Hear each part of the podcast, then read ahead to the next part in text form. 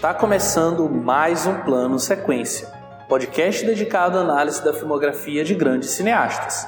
Eu sou Pedro Tobias e neste programa convidamos a podcaster e editora do Cine Masmorra, Angélica Helles, para falarmos sobre o pior diretor de todos os tempos, Edward D. Wood Jr.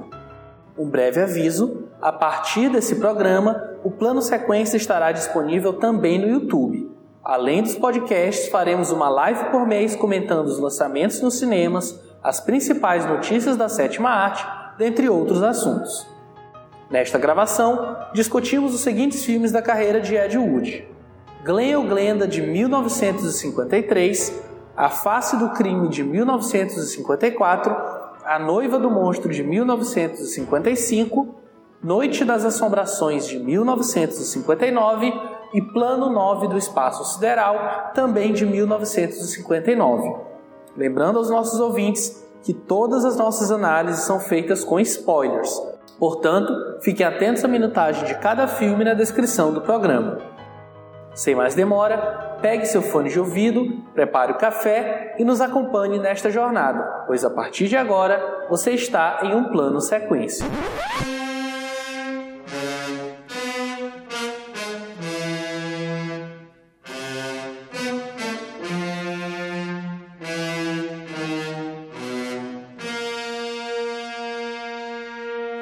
Abre aspas. Estamos todos interessados no futuro, pois é lá que eu e você vamos passar o resto de nossas vidas. Fecha aspas. Nascido em 10 de outubro de 1924, o cineasta e produtor Edward Davis Wood Jr. notabilizou-se por trabalhos que se destacaram pela inventividade frente aos limitados recursos técnicos e orçamentários dos quais dispunha com efeitos especiais considerados um tanto quanto duvidosos no que diz respeito à qualidade, o Wood por vezes reaproveitava material não utilizado em outras produções. Porém, o que pode ser visto como desleixo, de alguma maneira evidencia que para este diretor a principal linguagem era a imagética e não a linearidade do assunto em questão o que acabava por gerar, segundo muitos especialistas do gênero, planos sem um sequenciamento cronológico padrão e tramas que seguiam este mesmo molde. Wood foi responsável pelos últimos filmes de Bela Lugosa, o célebre intérprete do Conde Drácula, de quem o diretor era grande admirador. Ed Wood foi considerado por muitos críticos o pior cineasta de todos os tempos e do mundo todo. Apesar do descrédito por parte de alguns críticos, seus filmes acabam por manter um certo ar humorístico, contando hoje em dia com uma legião de fãs. O filme de maior sucesso de Edward D. Wood Jr. foi filmado em 1956 sob o título original de Plano 9 do Espaço Sideral. Muitos adoradores do cinema trash o celebram como um clássico cult. Na época de seu lançamento, no ano de 1959, Plano 9 foi considerado o pior filme de todos os tempos. Questionado sobre as falhas de continuidade em seus filmes, Ed Wood comenta: abre aspas. Ninguém vai notar isso. Cinema não é sobre os pequenos detalhes, é sobre o quadro como um todo. Fecha aspas. Para debater comigo sobre a carreira de Edward D. Wood Jr., estão aqui hoje o Fernando Machado. E aí, Fernando, beleza? Opa, pessoal, vamos aí falar do pior diretor de todos os tempos. Quem sabe esse programa não seja o pior programa de ah, todos credo. os tempos. Tomara que não. Espero que não. Aqui também a Marina Oliveira. E aí, Marina? E aí, galera? Bora falar desse diretor. Prevejo polêmicas. E também a nossa convidada especial. Hoje o Leandro, infelizmente, não, não tá aqui. É a nossa convidada lá do Cine Masmorra, que a gente já queria convidar há bastante tempo. E aproveito já para agradecer por ter aceitado o nosso convite. Angélica Hellish. Fala, Angélica, tudo bem? Oi, tudo bem, gente? Vai ser um prazer falar sobre esse cineasta. Pull the strings, né? Pull the strings. Pull the strings. E acho que a gente pode começar o papo já pelo é, que faz e fez o, o Ed Wood, né? Acho que a gente vai acabar chamando ele mais de Ed Wood, apesar de não ser como ele assinava os seus filmes, acabou que o nome, pelo fato do filme do Tim Burton, ali de 95, acabou é, popularizando né, esse nome Ed Wood. Então a gente vai acabar falando, usando mais essa, essa denominação. Mas os filmes dele e ele em si como diretor passaram a ser conhecidos muito mais por conta dessa dessa, como eu posso, dessa denominação do pior diretor de todos os tempos e Plano 9 como o pior filme de todos os tempos e passaram a ser conhecidos então, primeiro de forma é, jocosa e depois a carreira dele foi redescoberta, foi repensada, foi retrabalhada. E aí hoje talvez a gente esteja num momento onde a carreira dele, especialmente considerando o próprio filme do Tim Burton, que fez muita gente ver os filmes do, do Ed Wood, é, ela volta a ser analisada, volta a ser pensada até com um olhar um pouco é, menos cínico, né? Mais aberto mesmo. E aí eu queria justamente começar perguntando para você, Angélica, é, como que você acha que essa relação entre a qualidade de uma obra, entre o que faz alguém ser um bom ou mau artista, e como que é a influência que você entende do Ed Wood para o cinema, tanto nesse sentido de ser realmente ah, o pior diretor de todos os tempos, ter obras de gosto duvidoso, etc. É, como que você acha que essas coisas concatenam ou não em si na filmografia dele? Olha, você fez uma pergunta muito complexa. Vamos ver se eu consigo respondê-la, né? Olha só, o Ed Wood, para mim, na minha opinião, ele tem o que é a, a, forma ali de um bom cineasta, né? Que é principalmente ser, o cara gostar de cinema, né? É, a trazer a criatividade dele, a falta de orçamento para dentro da obra dele. É, você até estava falando na tua introdução que o cara é considerado o pior cineasta que já existe, né? O pior, pior filme do mundo, né? Eu acho que não, né? Porque tem coisas bem horrorosas por aí, por exemplo, é, eu acho que Robot Monster é terrível, né? Que é um gorila com capacete, assim, é um bagulho bem louco mas é a, a relação que eu vejo dele com o cinema é uma relação que eu vejo com todo o cinema de inventor, né? Da pessoa que está ali criando ali uma estrutura, uma história, não tem lá sua a, dinheiro para poder fazer. Isso gera muita criatividade, tem falhas, tem erros, você vê um certo amadorismo, claro, no trabalho dele, mas tem afeto. Então eu acho que o tipo assim, afeto para fazer alguma coisa, é importante isso, né? É a primeira coisa que você vê no cineasta, né? É, a gente vê hoje em dia produções é, multimilionárias, né? Uma parte de, desse dinheiro, inclusive, é, é para poder fazer a divulgação, né? E tal, do, e às vezes não tem alma naquilo, né? Você assiste e fala, nossa, que legal, você saiu do cinema comendo pipoca, sei lá, você não está nem lembrando direito do filme. Eu acho que o Ed Wood é um cara que você vai recordar sim dos filmes dele, nem que seja para você falar que absurdo que apareceu aquele recorte maluco num jacaré, né, de um crocodilo.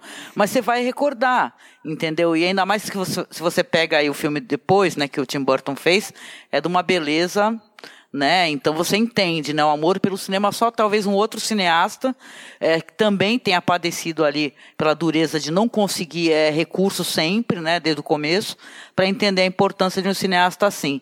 Fico muito feliz que ele esteja sendo redescoberto. Tem até uma igreja, né? Fiquei sabendo que é, o pessoal pode se batizar na religião, né? Do do, do ser um Ed Woodiano, sei lá. eu acho isso muito legal. Não sei se eu fui clara na. Assim, é, é tipo uma coisa que eu olho com muito afeto. A princípio, assim, para mim é uma relação fundamental. A pessoa que não é capaz de olhar para um filme com baixo orçamento é uma pessoa que está batalhando para conseguir fazer e só é capaz de olhar para um filme que tem uma fortuna envolvida, não, não sei se é um, se é um cinéfilo muito né, é, gentil, né? Falta um pouco de afeto no olhar, isso é importante. Concordo totalmente com o que a Angélica falou e eu acho que outro fator interessante para que é, diretores, artistas de todos os ramos sejam descobertos, redescobertos ao longo dos anos, né, é, a, é o fator da, do distanciamento mesmo. Porque se a gente pensar o período em que o Ed Wood estava inserido ali, ele estava em plena era de ouro de Hollywood, né? Então você teve o ápice ali dos musicais, aquele, aquela glamorização aquela romantização de Hollywood, muito dinheiro, muita beleza, muito investimento. E aí chega um cara que tem uma super criatividade, querendo fazer esses, esses roteiros malucos, só que sem dinheiro, sem apoio, é, sem uma, uma, um background de formação acadêmica mais formal mesmo. Então, rola uma, uma uma falta de compreensão na proposta dele, né? E isso acontece com um monte de artistas, né, ao longo da, da história. Então, acho que o contexto histórico também ajuda muito para essa desvalorização dele enquanto um, um, um artista inventivo mesmo, né? Sobre a questão dele ser o ser nomeado como o pior diretor de todos os tempos, é, é, é claro, é um título assim totalmente assim, é, é, um título simbólico, mas que não faz jus ao cinema dele. Se a gente for pensar em, em, em qualidade, Cara, tem coisa muito pior assim que você vê passando no cinema hoje lotando sala. Isso é tranquilamente. Então é, é mais uma questão de se apropriar de um título que na verdade poderia soar como algo pejorativo, mas que na verdade é, o cinema do Ed Wood se apropriou desse título para fazer com que o cinema do Ed Wood se tornasse uma coisa cult, mas não que no sentido de que. Assim, tem alguns filmes que, que você pode questionar a qualidade do filme e tudo. Mas você não pode é, questionar a arte que é aquilo, o que ele transmite, que é uma coisa que o, o Mujica ele fala, ele fala, a gente até gravou um programa sobre ele, mas ele tem um texto que ele fala especificamente sobre o cinema do Ed Wood, eu vou deixar até na, na, no, no, post para a galera conseguir acessar essa matéria, que é um texto bem legal que ele escreveu para a Folha de São Paulo, acho que foi para a Folha ou para o Estadão, mas foi para a Folha de São Paulo. E ele fala que dói muito para um diretor quando as pessoas chamam os filmes de lixo. E aí foi pensando o quanto foi sofrido pro, pro, pro Ed Wood é, essa maldade das pessoas de chamar o filme de lixo. Eu acho que é, é, muito pesado você falar isso de um filme. Chamar ele de, de porcaria, de lixo. Uhum. Eu acho que de alguma, de alguma forma o cinema do Ed Wood deu a volta, sabe? É, é, tão ruim que deu a volta e ficou maravilhoso. E acaba subvertendo isso, essa coisa do filme lixo. E é maravilhoso você pegar uma obra que consiga, que consiga por ela própria, assim. No, o Ed Wood não teve participação, assim, não teve, não promoveu o filme porque os filmes dele, os filmes dele só veio a fazer sucesso, a gente fala sucesso, é, atingir um público maior e ter reconhecimento após a morte dele, após um tempo bem, bem longo até depois da morte dele. Então, o filme, os filmes do Ed Wood sobreviveram a isso tudo. A essa avalanche, essa, essa maldade que muita gente tem com, com algumas obras que talvez fujam um pouquinho daquele daquele pasteurizado, aquele padrãozinho que as pessoas estão acostumadas a assistir, principalmente ali no, nos anos 50. E aí, naquela época, se massacrava muito e ele sobreviveu. E muito filme que naquela época era tido como maravilhoso e uma obra-prima, muitos desses se perderam, mas o do Ed Wood continua vivo até hoje. Sim. Esse negócio que você falou do Mujica, né? Quando eu tive numa palestra aqui em Santos, eu lembro que é, o filho dele falou isso, ele falou também que tudo bem, ele hoje em dia ele até aceita, né, que o pessoal chama de cinema trash, né? É como você falou, eles se apropriaram de uma coisa negativa para fazer disso uma coisa positiva. Mas é muito doloroso e com certeza o Mujica não gosta de ter o trabalho chamado de lixo, né? E o engraçado é a comparação do Mujica com o, o Ed Wood, né? Porque o Mujica vivo, né? Ainda teve reconhecimento do trabalho dele, foi entendido como o gênio que ele é, né? Na verdade, nosso cinema é de alta qualidade, mas o Ed Wood, infelizmente, né, morreu no ostracismo, né, desconhecido, é, é, muito triste, né? E teve uma carreira um, muito parecida também um pouco com a do Mujica, que acabou tendo que fazer cinema pornô também, né? Inclusive. Eu achei curiosa essa essa relação, né, que vocês estabeleceram em relação ao Mujica, porque vendo a filmografia do Ed Wood agora para pauta, eu percebi como que existe uma relação muito próxima entre o cinema dele e o cinema do Mojica. Eu quase enxergo o Mojica, a partir da filmografia do Ed Wood, como uma espécie de fusão ali entre esse Bela Lugosi, essa, esse deus, aquela figura imponente nos filmes do Ed Wood, com o próprio Ed Wood cineasta, resultando no Mojica, que meio que também ele se coloca ali nos filmes, né? O personagem dele, o Zé do Caixão, e ele também como cineasta. E eu acho que justamente o fato do, do Mojica ter, de alguma forma, se apropriado até desse discurso, que é um discurso que eu é, acho muito, muito pesado. Eu acho realmente você é, colocar alguém que está se dispondo se está se apresentando de peito aberto ali em relação à sua arte, em relação ao seu cinema, ou seja lá qual for a, a, outra denominação artística, simplesmente taxar como lixo, como merda, como imprestável, é, sem levar em consideração uma série de outros fatores, especialmente as dificuldades de produção, né? E aí a gente volta numa fala que a gente comentou bastante, tanto no programa do Carlão, do Carlos Achembar, quanto no programa do próprio Mojica, que é aquela frase clássica, né? do cinema ali da década de 70, 80 no Brasil, que é filmar a partir da impossibilidade de filmar. E para mim o cinema do Ed Wood é isso. Ele tinha uma vontade, uma gana e uma paixão pelo cinema acima de tudo, o que é captado muito bem, especialmente na relação entre ele e o Bela Lugosi. É, e por conta disso, a gente consegue enxergar que mesmo a partir de ter o material é, abaixo, de não estar tá trabalhando com atores é, grandes, a, a, além do próprio Bela Lugosi, que ele já pegou ali numa fase mais de, de fim de carreira, já mais idoso, lutando com vícios, é, mas que tem tudo isso que vai muito além do filme. Aí eu vou permitir me estender um pouquinho mais e vou citar aqui, vou fazer uma citação um pouco longa, é do Otávio Frias Filho, que escreveu um texto chamado Do Outro Lado do Planeta Kane, que é meio que uma, uma mistura entre comentários sobre o próprio Ed Wood e fazendo uma mescla com o filme do Tim Burton. Então eu vou citar aqui a fala dele. Não há dúvida de que Wood era um péssimo artista. Resta saber se ele era um artista e, em caso afirmativo, de que tipo. Digamos que há dois tipos clássicos de incapacidade autoral. O primeiro, cujo modelo seria Flauber, é o do autor que se sente aquém do seu objeto, que destina uma energia imensa e um tempo incansável à tentativa vã de atingi-lo e que corporifica assim a frase de Buffon, compulsivamente citada pelo próprio Flauber, segundo a qual o gênio é uma longa paciência.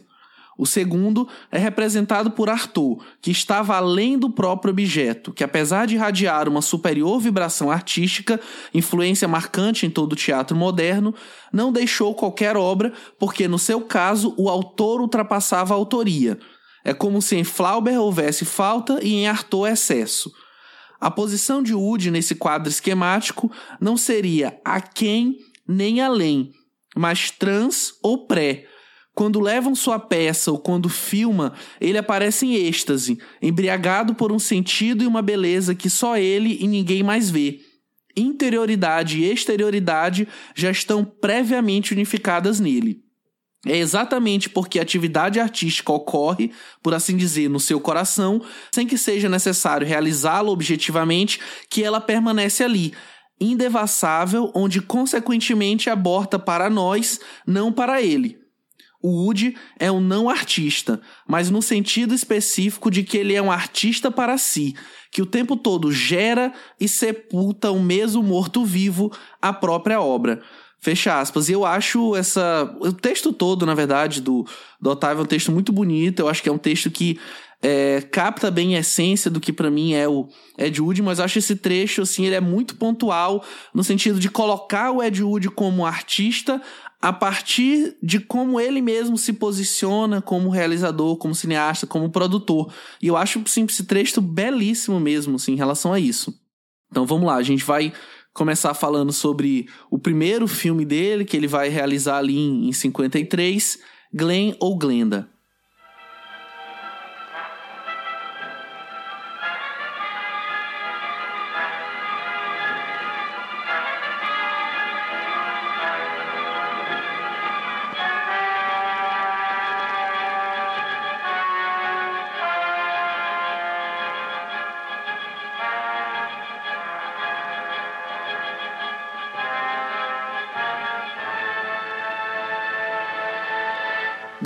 Tem o hábito de se vestir de mulher, mas teme que sua noiva saiba disso.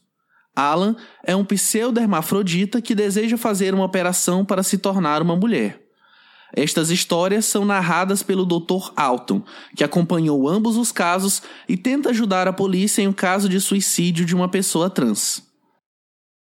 E aí eu já queria começar aqui é, perguntando para vocês como que vocês enxergam, porque eu acho que de todos os filmes do, do Ed Wood que a gente vai comentar aqui, esse é o filme mais fora da curva, né? E fora realmente da caixinha, até por ele misturar muitos elementos pessoais, muitos elementos extra filme com elementos do filme, e aí acaba é, fazendo uma espécie de sincretismo ali entre o filme que era para ser e o, uma biografia dele, enfim.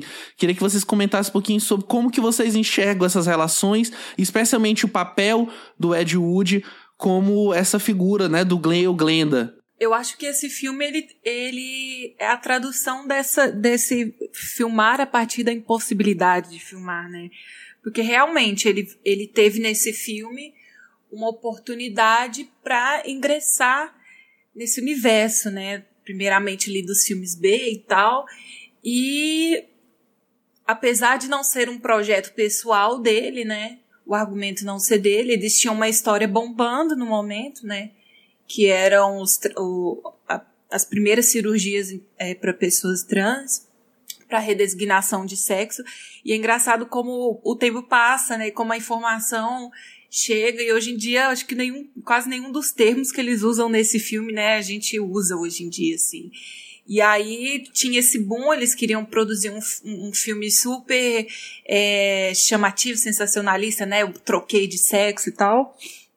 E aí ele se jogou nesse projeto mesmo para ter uma oportunidade de começar, né, a filmar, de, de começar a ingressar nesse nessa profissão que ele queria para ele, né? E aí a partir de um projeto que já estava pronto, ele como fez durante toda a filmografia dele, né, ele conseguiu inserir a sua assinatura ali, né, a sua marca.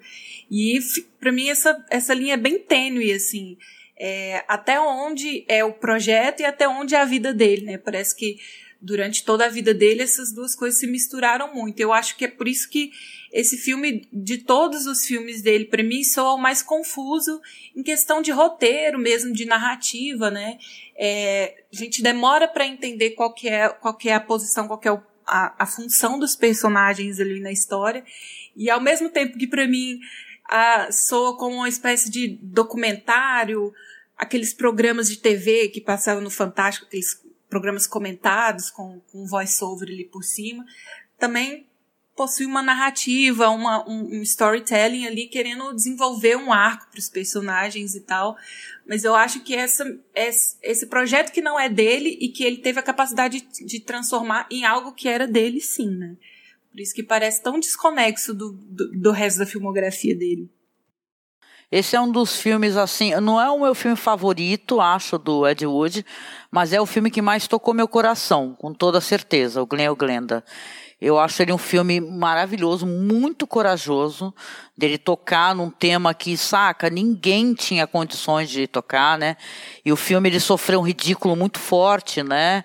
É, até no, no filme lá do Tim Burton eles retratam isso, né? O cara rindo, né? Achando que é uma espécie de pegada, uma pegadinha, mas é, é até inclusive o é, faz parte da biografia, né? Do Ed Wood, do que se sabe, né? Que ele era um crossdresser, né? E tem muito ali do próprio Ed Wood, né? O lance deles ficarem mostrando é, esse negócio do cara, é, que os pais é, querem para o filho, quer que ele seja um jogador famoso, que ele seja isso, que ele seja aquilo. Eu achei um filme muito legal mesmo. Assim, ele inclusive me emocionou muito. O Bela Lugosi ele está ali como uma espécie de, de, narrador, né, divino, né? Que ele está ali observando a humanidade, né, e tal. É, é muito, muito legal, Glenn Glenda. Eu fico assim até emocionada, assim, o que, que eu poderia falar desse filme? É, é, muito bonito, gente. Ele é muito bonito. Tem um momento que é um, um, um dos momentos assim que o pessoal fala que é ridículo no filme, que foi um dos momentos que emocionou muito, né? Porque ele vive essa dualidade. Ele namora uma moça, né? Ele fala que não é homossexual, que ele tem desejos assim, é, é normais, assim, normais, né? É, deseja a mulher normalmente, né? Como se espera de uma sociedade heteronormativa, né? Credo, né? É, credo, ainda larguei um credo depois, viu, hétero, né? O papo não é com você. Desculpa. Ah, mas assim, né? Saindo da brincadeira, ele fala pra namorado, noiva, assim, que ele precisa muito conversar com ela, né? E tal. E ele tá ali ensaiando toda aquela conversa. Aí ela fala para ele assim, fala, olha, o que que é? é? é? uma outra mulher, né? Aí naquele momento você vê uns búfalos correndo, né? Porque tinha isso do Ed Wood, ele aproveitar, reaproveitar as cenas. Mas, cara, aquilo hoje em dia pra gente é visível que é a mente dele, né? Uma corrida, o desespero e tal. E a maneira como ele coloca, assim, essa coisa do casamento, né? Porque tem imagens muito, é, é muito, muito, não sei se eróticas, muito sexuais, né? De uma mulher se despindo, né? Aí depois você vê que uma, uma mulher amarrando a outra mulher. É, é, é saca? São muitos signos interessantes que talvez hoje em dia eles possam ser compreendidos melhor, né? Aquele negócio de uma mulher amarrando uma outra mulher que é ele mesmo, né? Uma mulher ali presa dentro de uma, de uma relação, né? É, então é, é, muito curioso, é muito curioso. É um filme que ele merece ser estudado. É, e o próprio eu acho que o próprio discurso do, do filme em si, para além do que, do que os personagens dizem né, no texto, mas eu acho que ele é muito representado pelo, pelo chefe de polícia, o delegado, né? Que a proposta do filme não é que você chegue a uma solução. É claro que o casal protagonista, eles chegam a um acordo, os dois, né? Ela respeita e aceita a natureza daquele homem e vão tentar é, viver uma vida lidando com isso, né? E eu acho que esse é o discurso do filme, assim, essas, essa realidade tá aí para ser mostrada, isso existe, essas pessoas estão vindo a público, então as primeiras cirurgias de redesignação estão aparecendo, e o que a gente precisa é entender, procurar entender. Então ele dá esse esse esse cara da polícia, ele que está ajudando a polícia, na verdade, ele dá vários casos diferentes, tentando elucidar mesmo para o público essa situação. Então, a figura do Ed Wood como sendo um, um, cross, um crossdresser, né? Sei lá qual é o nome da palavra, mas um homem que gosta de se vestir como mulher, né? Ele, na direção desse filme, então ele dá essa camada para o filme, né? Desse discurso é pró-diversidade mesmo, né? Que as diferenças elas precisam ser reconhecidas e debatidas e precisam ser minimamente entendidas, né? Então, para você começar a discutir uma coisa, você tem que procurar entender aquilo, né? Então, os vários exemplos que ele dá do homem que é, na verdade, uma mulher trans, que é diferente de um travesti, de uma travesti, que é diferente de um crossdresser. Então ali, até mesmo que sem querer, ele discute uma coisa que é super atual, que é identidade de gênero e orientação sexual, né? Que são duas coisas diferentes que ele fala ali. Sim. E aí outra sacada que eu acho que é que é um lado do diretor que é muito interessante, que a gente pode estar tá vendo, que é para além do, do, da, da trama principal, né? Que isso podia virar uma coisa super melodramática, o casal sofrendo ali para resolver essa situação e o, conflito interno dos dois, ele tenta expor é, as consequências disso na sociedade. Então ele coloca pessoas não, não atores para interagir com esse homem vestido de mulher. Então é a caixa da loja de lingerie, é, são as pessoas andando na rua, esse homem vestido de mulher na calçada, olhando para as vitrines e as manchetes de jornal, né? Os comentários das pessoas em relação às manchetes do jornal e tal. Então ele tenta, para além do discurso interno, ele tenta maximizar isso para a sociedade mesmo. Sim. Nossa, tem uma outra cena, gente, que eu não sei se o ouvinte acompanhou, né, esses filmes, né?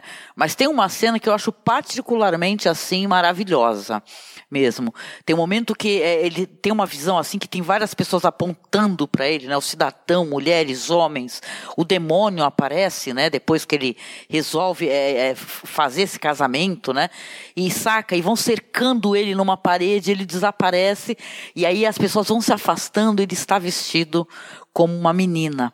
Então isso é muito bonito, é, um, é sabe? É um, hoje em dia é uma coisa que é, você vê com outro olhar, né? As pessoas podem não ter entendido isso, mas isso daí é, é pessoa, ele está muito livre, ele está liberto, né? Daquele monte de dedos acusatórios, né? Então é, muito legal, é um filmaço, eu recomendo demais, viu? É muito bonito. Eu acho que, além de ser esse filme libertador, como a Angélica comentou, acho que é um filme questionador. Ele questiona muito é, tem um momento onde o, o, narrador, o narrador ele fala sobre sobre o homem moderno que trabalha, e é um homem musculoso e usa roupas grosseiras e, e ásperas por conta do trabalho dele. E quando ele chega em casa, ele só quer o conforto e o conforto dele é tirar os sapatos. E aí o narrador comenta: Isso realmente, será que isso daí realmente é um conforto?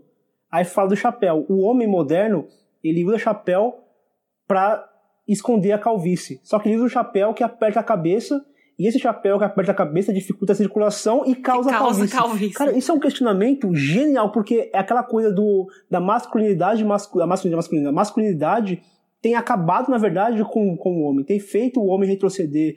É, é uma masculinidade que acaba fazendo com que o, o, próprio homem meio que um destrua o outro por meio dessa, dessa, desse padrão de, de homem másculo, de homem que não chora, de homem de roupa grossa, quando o Ed Wood, na verdade, ele é o oposto, ele é o cara sensível, é um cara que se veste de mulher, e ele não nega a masculinidade dele, ele continua sendo masculino, ele continua sendo homem, ele continua gostando de mulher, Só que ele, ele, é, ele desapega dessa, desse padrão. E esse filme ele fala muito disso. Tem uma hora, tem uma cena também que eles estão. O narrador vai contando a história e vai mostrando o, os povos, acho que é, acho que é os aborígenes que eles, que eles mostram ali. E, e aí fala que naquela época os homens eles se adornavam, eles colocavam uma, meio que uma fantasia e colocavam uma máscara e eles se adornavam para as mulheres. E aí, aí o narrador questiona: naquela época, será que a gente pode dizer que os homens é que se maquiavam? A natureza faz isso, né? A natureza, os pássaros mais é, com plumas mais bonitas são os pássaros machos, né? Exatamente, exatamente. Então, até nisso, o, o Ed Wood ele é, ele é, muito questionador, até porque é, aí mistura um pouquinho de, da vida pessoal dele na arte, que é até natural, né? Geralmente a gente, a gente, fala muito de diretores que é, emprestam as suas, as suas histórias em função de uma narrativa, e aí a gente vê como, como ele era não era só ousado para fazer esse filme nos anos 50, talvez esse, esse filme hoje também causaria polêmica, é, geraria muito burburinho, dada a sociedade a qual vivemos hoje. Imagina naquela época, e ele, além de tocar num tema desse nível, ele questiona uma sociedade falocêntrica da época que dava muito valor a essa, essa masculinidade e ele se coloca como personagem, por mais que ele utilize ali um pseudônimo, acho que qualquer um que conhecesse um pouquinho do, do, de cinema saberia que aquele era o próprio Ed Wood. E ele se colocar ali de cara limpa e falar, ó, eu sou essa pessoa, eu me visto de mulher e isso com não a me própria namorada, né? Com a própria namorada, mais uma relação, vida pessoal. E ele fala, ó, eu faço isso e eu não deixo de ser homem por conta disso. Isso é genial. É, é isso que eu falei, assim, para além da trama dos protagonistas, ele ele expande essa discussão para a sociedade toda, né? Então, porque a figura da travesti, a gente sabe que existiu durante toda a história da humanidade, sempre existiu, até mesmo no reino animal, assim, animais que têm um comportamento que a gente dá como macho e fêmea, e eles transitam entre os dois, né? E aí ele, ele contextualizar isso em outras culturas, em outras épocas, é muito interessante. O incômodo que eu tenho com esse filme, assim, que eu entendo que é um pensamento da época mesmo, assim, que apesar dessa cabeça aberta que o Ed Wood tinha, querendo ou não, ele, ele era um tanto influenciado pelo contexto em que ele vivia, né, pela época que ele vivia e por ser a pessoa que ele é. Então, assim, eu acho que até certo ponto ele romantiza o papel da mulher e essa essa figura mesmo da mulher acaba sendo um pouco romantizada por ele, talvez por ele ser esse homem que admire tanto a feminilidade, né? A mulher em si. Então, é, ele vai, até nesse paralelo que ele faz da vestimenta da mulher em comparação com a vestimenta do homem, ficou parecendo que a mulher é, se veste de uma maneira bela e que o homem se veste de uma maneira desconfortável. Que o homem trabalha, chega em casa e, e, e precisa procurar conforto enquanto a mulher já está em casa, sabe? Eu sei que não foi a intenção dele, mas eu acho que acaba criando essa figura da mulher sempre linda, é, que tá de salto, tá de maquiagem, tá sempre bela e tá sempre confortável com essa posição de ser linda, desejada e delicada é, na sociedade. É o único ponto que me pegou, assim, mas eu não atribuo isso um defeito para o filme. Eu acho interessante observar isso para entender o quanto a gente evoluiu é, e também não atribuo como se fosse um erro do diretor ou, ou, do roteiro e tal, mas foi algo que eu percebi assim que hoje eu, eu vejo que já te, existe uma diferença muito grande nesse discurso. Eu vou tentar concatenar uma série de, de coisas que vocês foram falando, que foi chamando minha atenção, eu fui anotando aqui, e algumas outras também que eu tinha separado para comentar. É, primeiro sobre o background do filme, né, de como ele surge é, foi baseado na supostamente acho que hoje já é confirmado na primeira cirurgia de redesignação de sexo, né, que foi feita justamente foi anunciada, aliás, no ano de 52, é, que teria sido realizada na Christine Jorgensen. A é, primeira, ela teria... Pedro, a primeira foi? não foi a da garota dinamarquesa? Só que eu fiquei nessa dúvida também na hora, eu acabei esquecendo de pesquisar sobre isso, mas eu fiquei nessa dúvida a questão é assim, que a própria Christine Jorgensen, ela falou, olha, eu fui a primeira como é que posso dizer? A primeira paciente a passar por uma operação de mudança de sexo efetiva. Ela tinha nascido como Jorge Jorgensen e aí fez essa cirurgia é, na Dinamarca com o Dr. Christian Hamburger né? Nome curioso. e aí, justamente o que ele está dizendo, é o progresso histórico, né? Que mesmo que ainda na década de 30 outras cirurgias semelhantes é, tivessem é, acontecido, é que justamente o tratamento do Dr. Hamburger, além de fazer a cirurgia, ele misturava o uso com o uso de hormônios para fazer com que a mudança fosse mais completa. E aí, talvez por isso, é, tenha diferença para, no caso da garota dinamarquesa. E aí, a partir dessa história, né, que virou manchete na época, é, se parte para fazer o filme. E aí, o próprio Woody se coloca como essa figura de querer dirigir, escrever, produzir e atuar no seu filme. E aí é curioso que o próprio Woody era um crossdresser, né? No filme eles chamam de, de travesti né? É a denominação que eles colocam no próprio filme. E o próprio Woody era, como a gente já comentou aqui também, ele justamente é uma história que, se eu não me engano, é comentada no filme. Que quando ele era criança, a mãe dele sempre quis um menino. Então, quando ela tava com ele em casa, ela vestia ele com roupas, com roupas de menina. E aí, por, ele meio que ficou com isso para ele. Inclusive, ele serviu na é, Segunda Guerra Mundial usando é, calcinha, usando lingerie por baixo da farda do exército.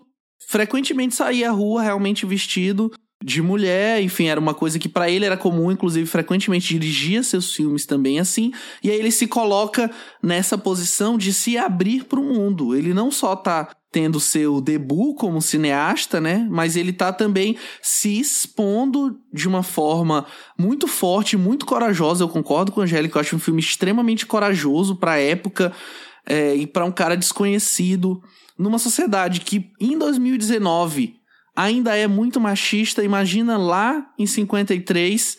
E aí se coloca nesse papel e é, é curioso que a Angélica citou as cenas que ele usa muita cena de, de arquivo, né, de banco de imagens, pega filmagens de outros filmes. E aí toda essa parte, a partir do casamento, essa montagem de tem as mulheres, meio que tirando a roupa, tem umas cenas um pouco mais eróticas, não foram é, filmadas pelo Ed Wood. Ele tinha feito um filme curto, um filme de 30, 40 minutos, e aí o produtor viu que não tinha mais como voltar atrás, odiou tudo que ele fez, tanto que fala que nunca mais trabalhou com ele, mal distribuiu o filme, só mesmo para dizer, ah, beleza, exibi aqui um pouquinho. E aí o produtor foi lá e para completar para fazer com que fosse um longa, né? Acho que o filme ele tem uma hora e dez, uma hora e pouquinho. Ele foi lá e fez essas cenas que na cabeça dele eram para ser cenas muito mais eróticas, né? De atrair o público pelo, por, pelo erotismo, por você ver uma mulher nua, por você ver um corpo, uma cena. E aí, curiosamente, acabou que casou muito bem com o filme, porque são cenas muito bonitas mesmo. Acho que tem uma parte que eu acho maravilhosa, que é quando meio que um galho, uma árvore cai em cima da noiva dele, e aí ele tenta remover, não consegue de jeito nenhum, até que ele volta como Glenn, né, vestido com as roupas de homem e consegue ajudar ela a sair dali. Nossa, isso é lindo, né? É simbólico demais, né? né? Mesmo, assim, é o que a sociedade enxerga como força, né? Sim, é exatamente. Ele como mulher não pode, ele não tem força, mulher não tem força. E ele, mesmo sendo é, biologicamente um homem, mas só por estar vestido com roupas de mulher, então ele não tem a força necessária para fazer aquilo. Ele é inferior, né, de alguma forma. Pois é, ele é inferior de alguma forma, ele é menos capaz. Eu acho um comentário super bonito mesmo. E aí, já entrando numa parte um pouco mais polêmica do filme, apesar de eu, de eu adorar esse filme, é que ele acaba em algum momento, e a gente entende até que é por uma questão da época, ele acaba fazendo uma declaração que é ousada e ao mesmo tempo é bastante transfóbica mesmo, bastante. É, como é que eu posso dizer? Bastante é, tóxica, que é você não consegue é, mesclar os seus dois lados, seu lado masculino e seu lado feminino. Porque um vai acabar matando o outro, como é o caso da pessoa que se suicida no próprio filme, ou como é o caso do próprio Glenn que tá naquela luta. Então, meio que no filme ele diz que, ah, não, você tem que escolher, e o único jeito de você se sentir bem, realizado, é se você escolher um dos seus eus, que no caso do Glenn foi matar a Glenda, né? Enxergar na, na Bárbara, que era noiva dele, depois esposa, essa, esse papel feminino, que é uma coisa bem complicada mesmo da gente pensar de que você tem que optar e que o único jeito de você ser feliz é se você é, fizer uma cirurgia de redesignação de sexo, etc. Quando a gente sabe que não é bem assim. Você não necessariamente se sente mal com o seu corpo e você se identifica com um outro gênero. É verdade. Não. O final ele é bem convencional. A gente, a gente, sabe disso hoje, né, Pedro? Assim, a Há 70 anos atrás, eu acho que era bem difícil vislumbrar isso, porque hoje, 2019, você facilmente andando na rua, você pode ver um homem de cabelo curto, bermuda e camisa, mas usando brinco, usando batom, com a unha feita. E tem, hoje em dia a gente consegue ver essas pessoas que conseguem transitar muito bem, que é, é, hoje é chamado de gender fluid, né? é, o homem que ele não deixa de ser homem por gostar de, do, do, vestuário dado como feminino e, e vice-versa, assim. Hoje em dia existe essa fluidez e as pessoas têm mais liberdade é, apesar de que a, a, sociedade é muito hipócrita ainda em relação a isso, mas as pessoas hoje têm mais liberdade de transitar isso. Então, não é algo inimaginável de outro mundo. Agora, nessa época em que o filme foi feito, assim, jamais, jamais ia passar na cabeça de uma, de uma pessoa que ele poderia ir para o ambiente de trabalho dele com o dress code que é requerido. Não, então eu sou advogado, eu vou de terno e gravata, mas nos uhum. ambientes é, é, sociais, quando eu for sair com meus amigos, com minha família, em casa, eu posso usar salto alto, eu posso estar com as unhas feitas. Isso era impensável, assim, inquestionável. Sim. Né? Não, eu, eu entendi esse final como um final convencional para agradar as pessoas, entendeu?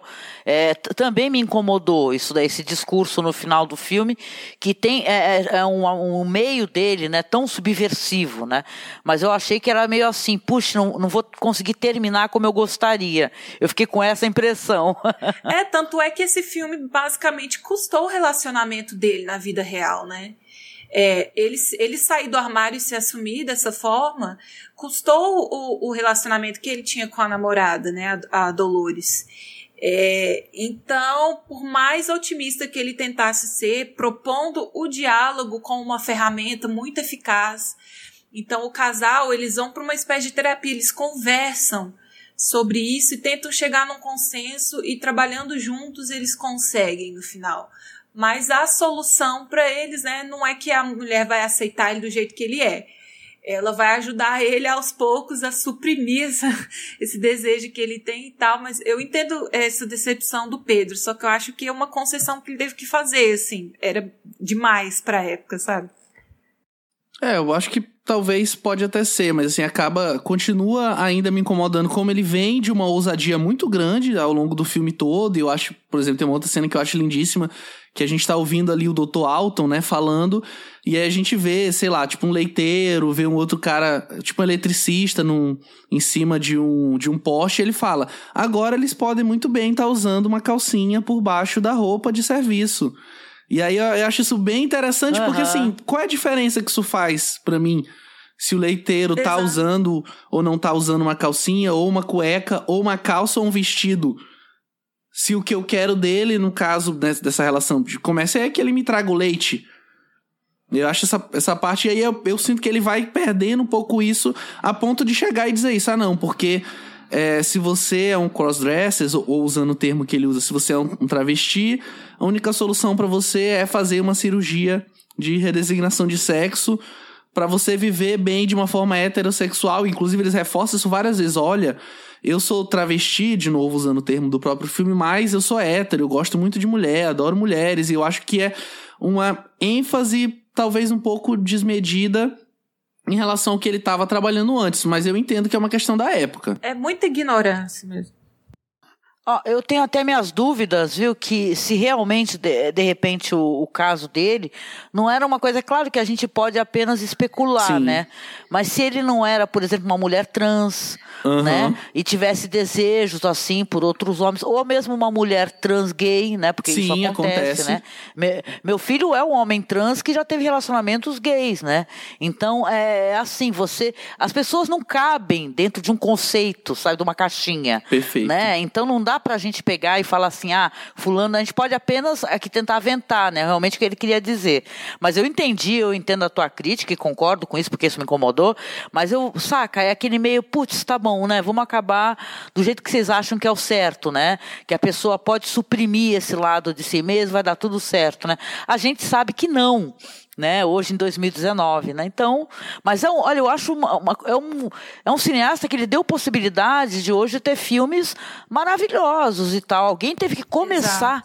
Né, a, a, mostrar essa espécie de, de, de narrativa, né, para hoje em dia ter cineastas incríveis falando sobre isso, né, mulheres trans trabalhando, né, que, que detalhe, elas questionam, inclusive, elas serem chamadas de mulheres trans, né, elas são apenas atrizes, e acabou, é o certo, é o correto. Então é, é, muito legal, é muito legal. Nisso eu vejo nele, é por isso que me entristece, assim, falar o pior cineasta de todos os tempos. E caramba, não é, né? Perfeito, Angélica. Acho que com essa sua fala a gente pode então encerrar o debate que tava muito bom, mas assim, deixar a gente passa uma hora aqui falando só de Glenn Glenda, que é um filme maravilhoso. É, e a gente pode então falar sobre o seguinte filme da pauta, que ele vai fazer ali no ano seguinte, em 54, A Face do Crime.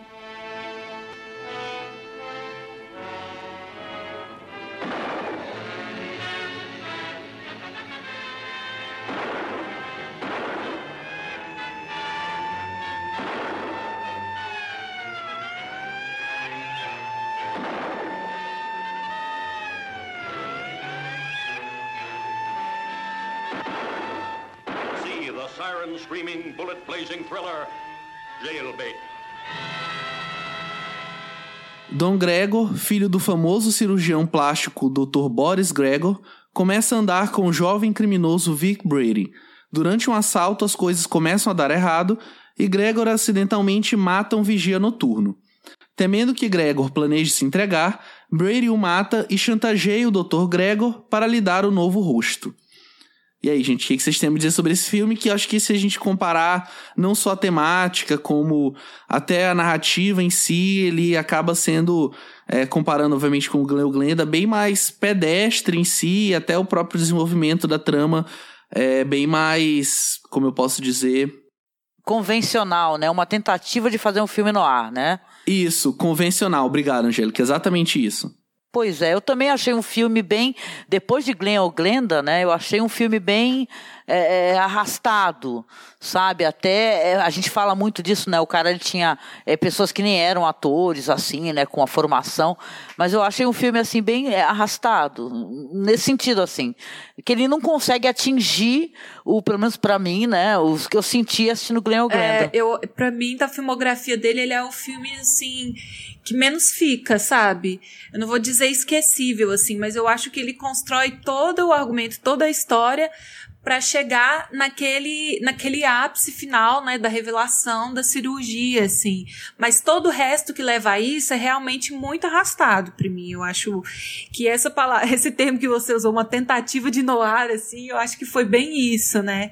É, mas aí a gente vê também é, a questão pessoal dele com os filmes novamente, né? Engra... E, não, e tem uma coisa. Ai, perdão. Pode, Marina, pode, pode falar. Não, eu queria só comentar, porque a gente, é claro, elogia muito, né, Ed Wood, tô, a gente vem elogiando, mas ele tem uma, uma deficiência muito forte, e essa daí, é, com certeza, também começa pelos diálogos, né? Esse filme tem uma coisa de diálogos muito repetitivos, né? E é, isso é bem. Isso aí a gente vai ver até nos filmes posteriores, né? Que é, é personagens que ficam repetindo as mesmas mesmas é um didatismo, coisas, né? né? É... Então, o pai, ele reforça diversas vezes que o filho dele não é uma pessoa ruim, que ele só está se envolvendo com, com pessoas que não são tão legais e tal. E aí eu acho que a construção é, assim, falar de construção de roteiro, assim, todos os filmes dele é tudo muito meio frenético, meio confuso mesmo. Mas nesse aqui, é, eu acho os, os personagens mal desenvolvidos. Tanto a, a, irmã, eu acho que a irmã do, do mocinho lá, mocinho não, né? Do anti-herói lá, que morre na história, o filho do médico, assim. Eu acho ela mal desenvolvida. Eu acho que ela tá ali mais só para fazer esse, esse papel de ajudar o pai, mas eu, eu tava esperando pelo momento em que ela ia ter uma relevância maior na história, ela não chega a ter.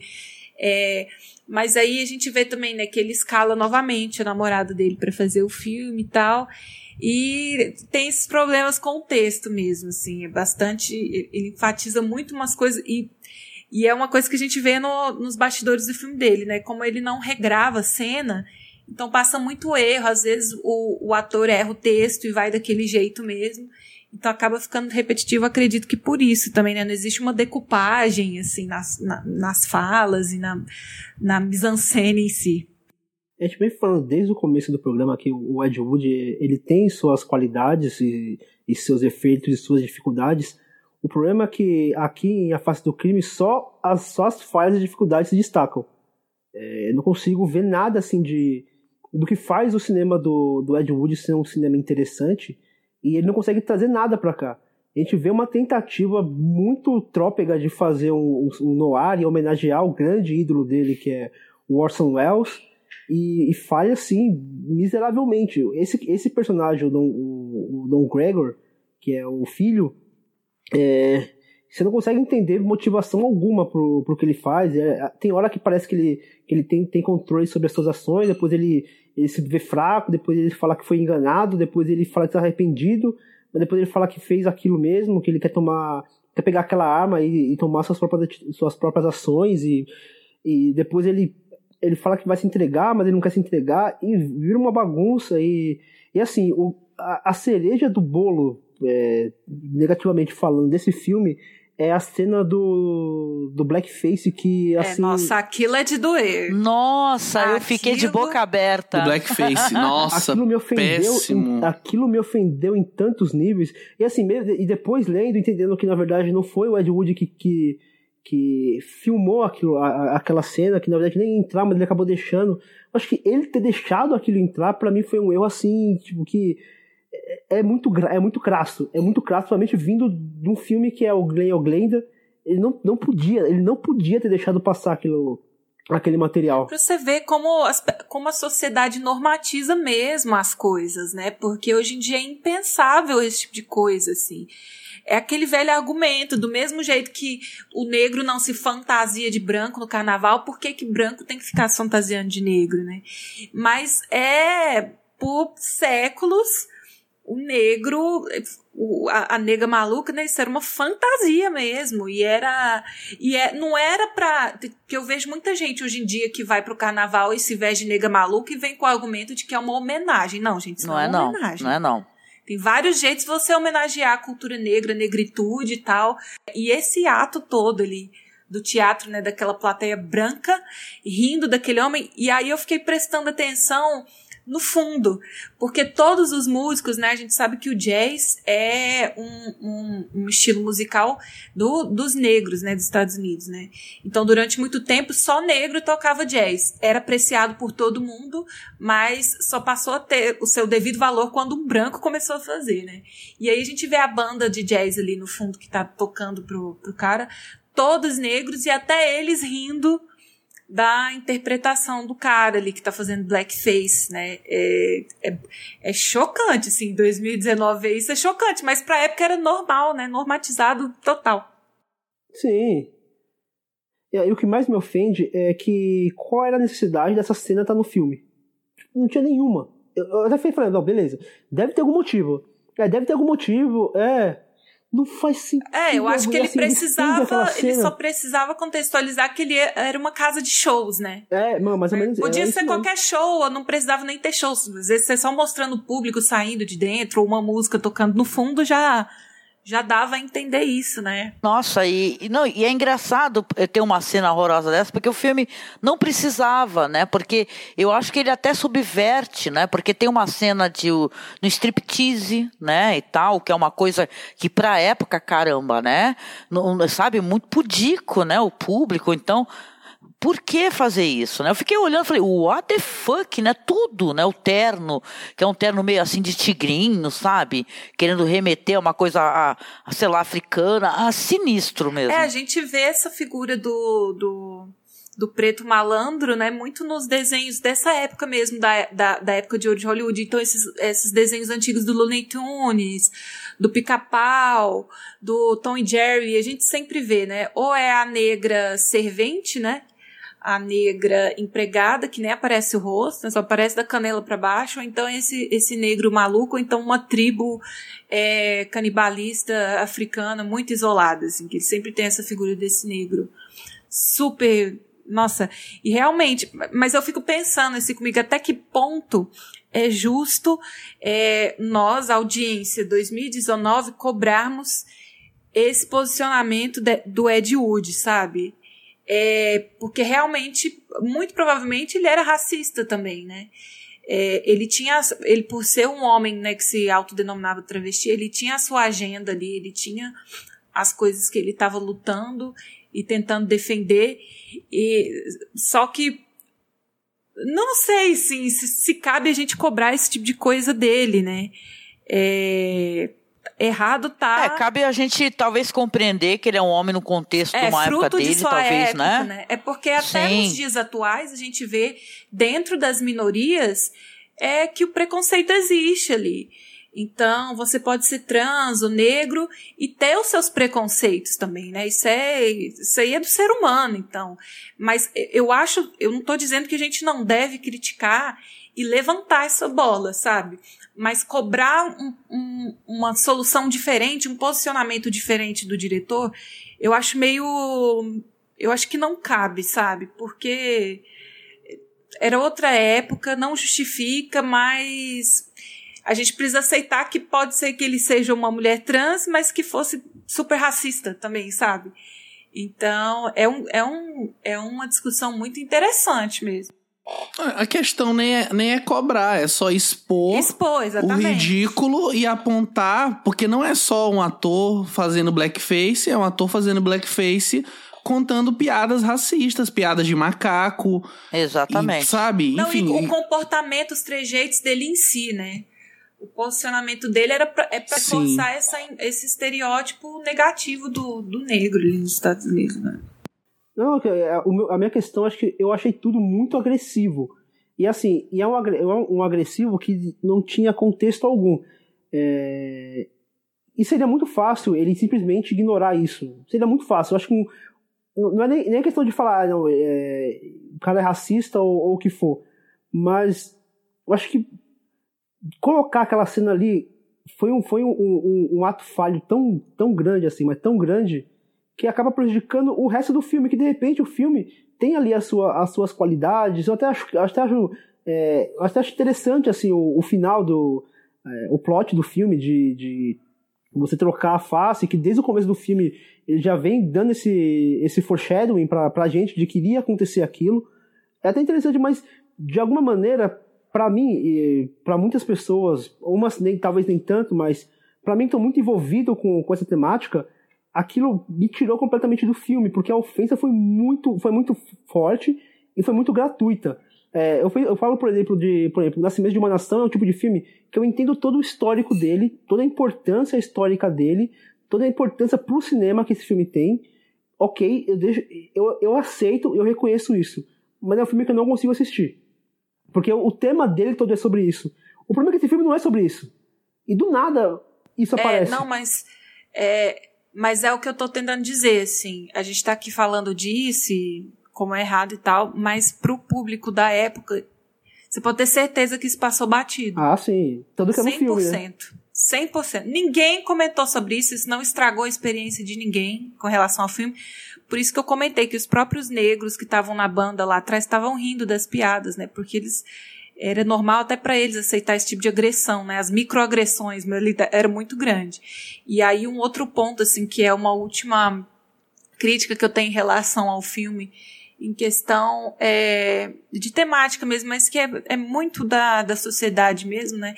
Que é essa coisa da é, da moralidade, né, da sociedade, como um homem ele deve se portar em sociedade, um homem ainda mais na posição social, né, que era o, esse pai desse, desse menino, né, que é o médico, então o médico, ele tem moral com a polícia, então se é o filho do médico a gente vai prender, mas a gente vai aliviar e tal, e como esse médico, ele exerce um papel de justiceiro, assim, de o cara que vai aplicar a lei, sabe, no fim das contas. E aí até lembrei de um filme que não tem muito a ver, que é o Oliver Twist, né, que a gente comentou do David Lean, que também tem essa, essa figura desse homem branco, é, o patriarcado, né, o pai de família, ele, o, símbolo da moral, que vai aplicar a lei, mesmo ele não tendo nada a ver com essa instância. Ele não é advogado, ele não é policial, ele não é juiz, não é nada, mas ele, por estar nessa posição privilegiada, né, como o homem branco hétero sempre esteve, ele vai resolver a situação toda e ninguém vai dar um pio. Então, mesmo ele sendo amigo dos policiais e, é, e, e, aí sabendo que o filho fez algo errado, né, matou uma pessoa, ele deixa o filho fugir e a polícia aceita. Não, ele garantiu pra gente que vai entregar o filho. E aí no final ele descobre a morte, o assassinato do próprio filho, né? E ele é, na, na moral distorcida dele, ele decide que ele vai aplicar o, o, o, o julgamento ali no, no bandido, né? Então ele opera cirurgia plástica, coloca o, o rosto do, do filho no rosto do cara para ele poder ir para prisão, e ali ele tem a vingança dele ao mesmo tempo que ele aplica a lei, sabe? Então essa, a face da lei, para mim, soa muito como esse esse comentário moralista mesmo da época, né? É, quem, uhum. quem é a face da lei, né? É a polícia, é o homem de bem, né? Odeio esse termo, mas é aquele, é, é o, o cara modelo da sociedade, né? Ele é a face, a face da lei, sabe? E é engraçado como o título, esse título tem essa conotação muito mais pra gente, né, no Brasil, porque não é esse título no inglês, né? O que é o título em inglês? Jailbait. É algo como, sei lá. Isso, uma isca. Isso. Que ela, a irmã dele fala sobre a arma, né? Ela fala, essa arma é jailbait. Aí tá vendo? Tá vendo? Esse título brasileiro trouxe uma conotação totalmente diferente para mim, assim. Fez até piorar um pouco a minha análise sobre o filme, assim. Interessante. Não, eu, eu acho o título, essa, esse título brasileiro, achei ele muito bom. É, é, e, é um eu acho muito bom. Sim, com o, o tema do filme, né? E especialmente com o tema maior, e aí, obviamente, isso aqui é uma análise que eu faço que tem muito mais a ver com a minha leitura dos filmes do Ed Wood do que, obviamente, com o que ele estava se propondo fazer. Porque apesar da gente estar tá comentando que entre o Glenn e o Glenda e o A Face do Crime tem um abismo muito grande em termos de, de proposta, de temática. Esse é um filme muito mais comum, mais convencional, né? Como a gente falou lá no começo. Mas eu acho que ainda assim há uma certa relação de do Ed Wood estar tá trabalhando essa questão de máscara, né? De você é, esconder o seu verdadeiro eu, esconder é, quem você é de verdade através desses elementos simbólicos, através, como no caso do filme, dessa cirurgia, através de, de, enfim, seja do que for, mas que no fundo, atrás daquela cirurgia, atrás do rosto do filho do médico já falecido, tava o cara, o mesmo cara que bate na noiva, que é o bandido, enfim, que é ladrão, etc. E que o rosto, nesse caso, não importa tanto, né? Porque a face dele é o que tá por trás e que de repente tem essa relação com o Glenn o Glenda, mas que é uma coisa que nunca é tocada por ele, é só fica tangencial e no fim parece realmente que ele só queria fazer um filme no ar que acabou não dando muito certo, né? Isso que a gente pode então passar pro filme seguinte da pauta, que ele vai fazer ali em 55, A Noiva do Monstro.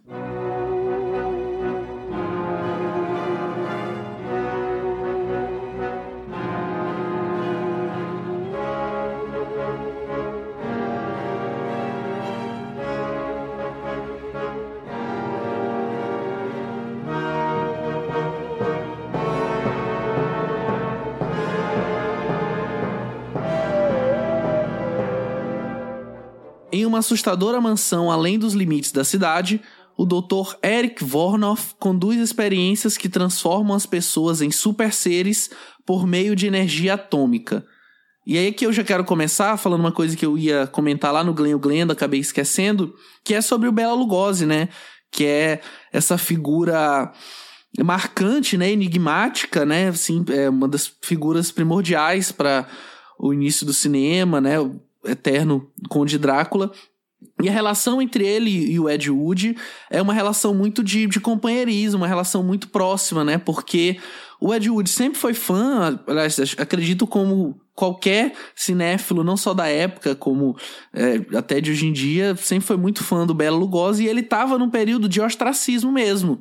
Né? Ele já estava mais velho, estava viciado em, em morfina, estava muito mal de grana, não conseguia nem pagar as contas. E aí o Ed Wood acolhe ele, mesmo sem ter ele também em tantas condições, mas acolhe o Bela Lugosi, coloca ele nos seus filmes.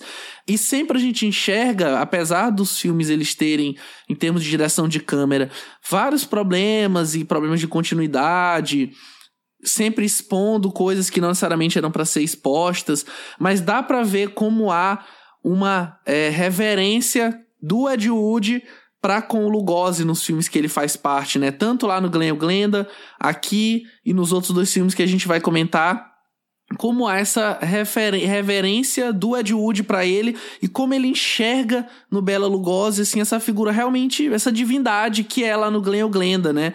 E aí, basicamente, no final da carreira do Bela Lugosi, ele foi apoiado, ajudado pelo Ed Wood, não só tendo colocado ele nos filmes, mas ajudou a pagar contas, enfim. Até que ele faleceu, inclusive não pôde participar por inteiro do plano 9, mas quando chegar lá a gente comenta sobre isso. Mas eu acho muito bonita a relação entre os dois.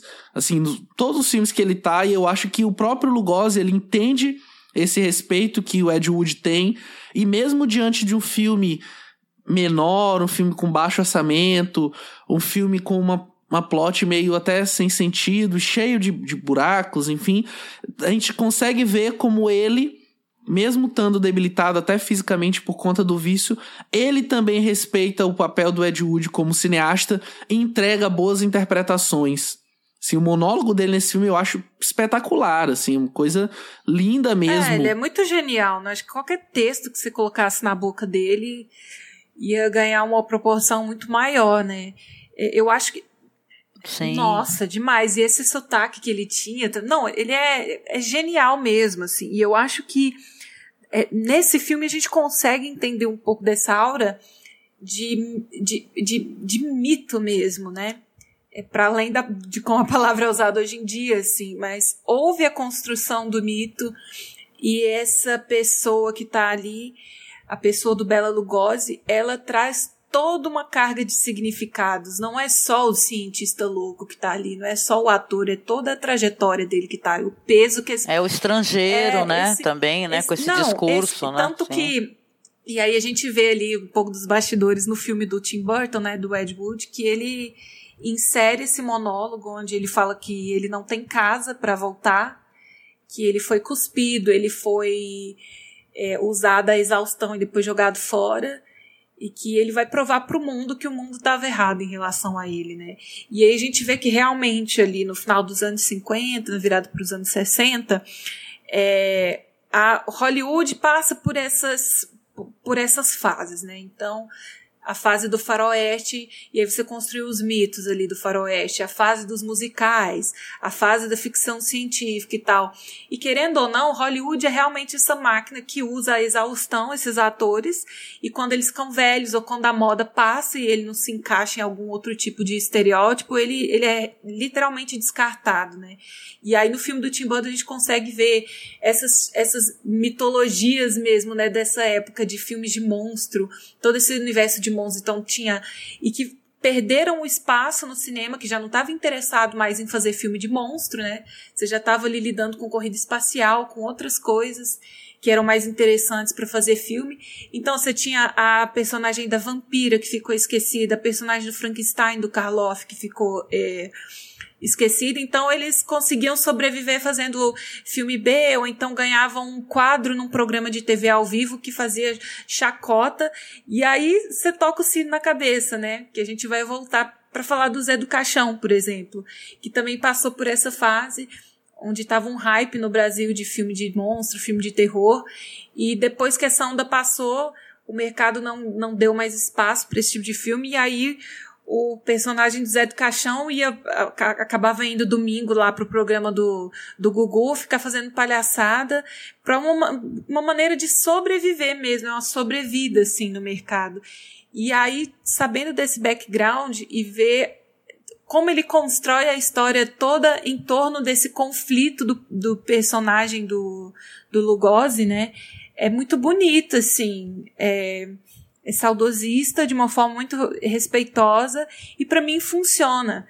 É, gente, eu vou usar aqui o termo trash, assim, mas sem ser pejorativo nessa categoria, né? É um, é um filme considerado como trash, mas é um filme divertido que dá para você se interessar pelos personagens, torcer pela mocinha, torcer por aquele que ele constrói, né, esse, esse monstro que não tem rosto, o outro monstro, mas que é um monstro afetuoso, que tem coração, que salva a mocinha no final, né, remetendo a vários outros. Então, a gente vê esses arquétipos ali e a gente identifica e consegue, em, certo nível, é, torcer pelos personagens, se envolver na trama de alguma forma, né?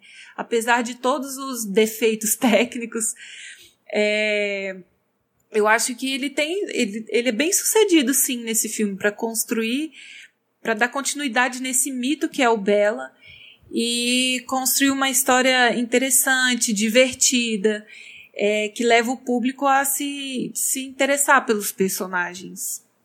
Esse com certeza é um dos filmes que eu mais gosto do Ed Wood, né? Que eu acho interessante e parece também uma, uma época curiosa, porque na Inglaterra estava acontecendo ali pela Hammer o The Quatermass Experiments, por exemplo, né, o terror que mata, né, aqui no Brasil. Então, é, poxa, é, é legal, né? Tem a ver com uma fase mesmo, como você falou, né? Porque aí já é a fase do Atomic Horror também, né? De transformações e de falar sobre isso, ficção científica, né? É, é um filme muito interessante, assim, onde eu acho que, inclusive, é, mesmo tendo ali algumas inserções é, de, de, de, sei lá, de material ali, que ele, eu até mencionei a questão do crocodilo, né? Que eu achei aquele engraçadíssimo, né? e tal. Mas é, é, é, muito interessante como o filme ele tem uma certa linearidade, né, e tal, né? Você consegue achar o roteiro legal, os diálogos são é, curiosos também. Esse, esse, essa fala do Bela Lugosi é, é, é, emocionante. Isso daí, eu até entendi isso daí quando eu assisti, como uma coisa do estrangeiro, né, saindo do seu país de origem, né, e falando eu não tenho, né, né eu não estou no, no meu lugar de origem, estou em outro lugar, né, onde que eu pertenço, né?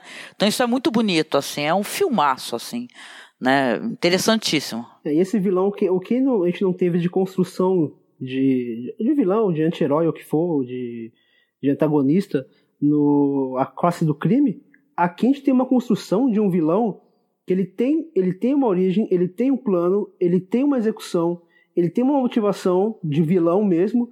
É, é uma construção assim que para mim, dá, dá, de, dá de mil, assim, em muito filme de super-herói que a gente vê hoje, que é uma, que é uma construção é, rasteira, e ali é, é, um presente que eles dão porque que o Ed Wood dá pro Bela Lugosi, que é maravilhoso, porque aquele personagem é ele ganha vida na, na, na, na, interpretação do Bela, nas expressões faciais, no, no, jeito dele falar, no sotaque dele.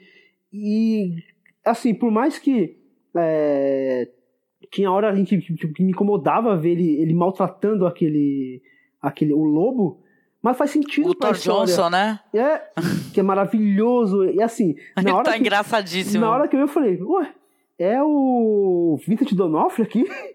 Porque pra mim ele é igualzinho. Parece. Cara. E, e é, é, meio off-topic, mas quando eu vi no, no filme da Wood, do Tim Burton, que o, que o Vincent Donofrio ia participar, eu falei, ué, mas o Vincent Donofrio vai participar, vai fazer o Lobo. Que coincidência, né? Eu achei muito parecido. Na verdade, não é. Ele faz o Orson Welles.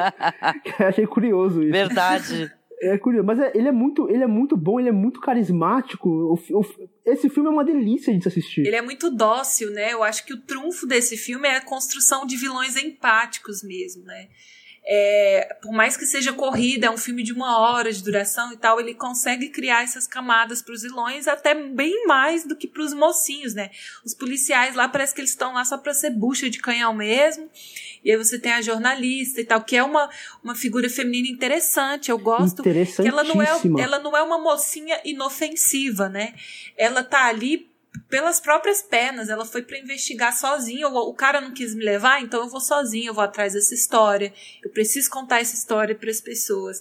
E aí nesse filme já fica bem claro, mais do que nos filmes anteriores, uma coisa que foi uma briga eterna do Ed Wood, né, com o, o sistema mesmo, com o mercado que ele estava inserido de fazer filme, que é a briga com os produtores, né? Então, o cara teve que parar a produção do filme no meio, é, usando recurso sabe, roubado, emprestado para poder terminar o filme. Então a cena do a cena do cientista se afogando com, com os tentáculos lá, que ele próprio estava mexendo, né, no final do filme, assim, é engraçado, mas acaba que me dá um pouco de dó, assim, porque era muito precário mesmo, né? Ele tinha pouquíssimos recursos e ainda tinha que negociar a, a, a essência da história, a essência das coisas com os produtores, porque querendo ou não, sem dinheiro não tem filme, né? Sem dinheiro você não roda o filme.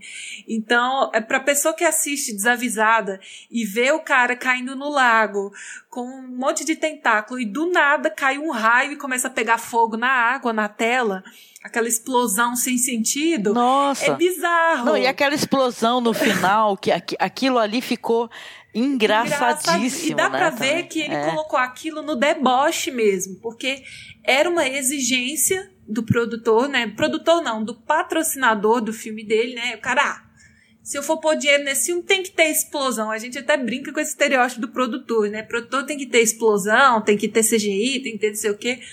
E foi uma exigência. E ele colocou da maneira mais porca que tinha, sabe? Não fazia nem sentido cair um raio na água e pegar fogo e fazer aquela explosão. Dava para ele ter construído ter feito uma mise-en-scène, alguma coisa que justificasse essa explosão. Mas não, ele simplesmente colocou a explosão como algo megalomaníaco mesmo, assim, pra dar aquele clímax, aquele ápice final, que fica debochado, fica engraçado, e sabendo de, de, de, todo o contexto que o filme foi feito, assim, é totalmente compreensível esse tipo de, de efeito no filme. É, e mais uma vez, o Ed Wood falando sobre né, quem nós somos e como que eu escondo ou a sociedade esconde através do meu eu é, exterior quem eu sou de verdade, né? Porque é, você tem pessoas diferentes, né? Sim. Ficando sempre à margem da sociedade. Você tem o lobo, né? Que é aquele cara é, monstruoso, gigante, cheio de cicatriz e mudo e que você tem até uma ojeriza vendo a primeira vez, mas você vai ver, ele é um, uma figura carismática, dócil, né? Obediente até ao próprio doutor. E que não tem nada a ver com quem ele é. O próprio doutor, a gente começa o filme meio que vilanizando ele, ele é o, o doutor maluco que vai criar uma obra para destruir a humanidade, mas na verdade ele só é um cientista que queria reconhecimento, que tá fora do seu país. Perdeu sua identidade, né? Isso e que tá sendo o tempo todo colocado, ah, não, é o velho maluco que mora na casa dos salgueiros, ah, é o estrangeiro, ah, é o cara de fora, que tá sempre sendo questionado sobre é, quem ele é, né, enquanto que ninguém abre espaço para que ele diga quem ele é, para que ele demonstre quem ele é, para além do médico estrangeiro que tá lá. Eu acho isso bem interessante mesmo. É um filme divertidíssimo. Assim, é muito gostoso de ver. Até porque para um filme do gênero, assim, é, é, é costumeiro que os que, que tem uma abordagem bem maniqueísta, né? Então, sim, o cientista sim. maluco que cria o Frankenstein, ele tá fazendo isso porque ele ama a ciência acima de tudo e ele gosta do desafio de criar as criaturas, e aí tem o outro que quer dominar o mundo. Que, então, é, costumam ser bem, bem flat, assim, né? Bem, bem planos esses, esses vilões. E as mocinhas também, né? Costumam ser sempre muito dóceis, muito angelicais, muito vítimas e não sei o quê. E aqui ele foge um pouco da regra, né? Apesar de ser meio corrido, ele consegue criar essas camadas. É, e só completando, se eu comentei que havia da parte do Ed Wood essa é, reverência ao Bela Lugosi, até pelo papel que ele dá para ele, até pelo modo como ele sempre coloca a câmera ali, né, paciente, aguardando para que ele dê a deixa para a câmera, e não o contrário, não é a câmera que vai pautar a fala do Bela Lugosi, ele tá ali sendo o protagonista sempre dos momentos que ele tá ali presente E aí, meio que o inverso acontece justamente na cena do, do da briga com o monstro, né? Que na verdade é um polvo ali gigante de, de plástico. É, que é isso, inclusive no filme a gente tá mencionando bastante o filme Deadwood, porque, como até o Fernando mencionou, tem pouco material sobre o diretor, então tem um ou outro. E aí o filme ele acaba sendo até um retrato bem interessante, mesmo não sendo tão fiel aos fatos, mas acho que artisticamente ele acaba sendo um retrato bem interessante.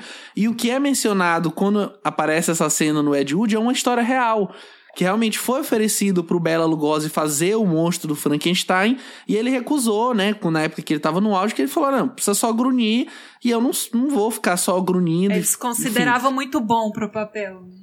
É, não vou me sujeitar a isso. E aí, justamente, ele tá ali sendo profissional, já no final da carreira, já bem mais velho, bem mais debilitado, e tá se enrolando, se engalfinhando na lama com um monstro de plástico gigante.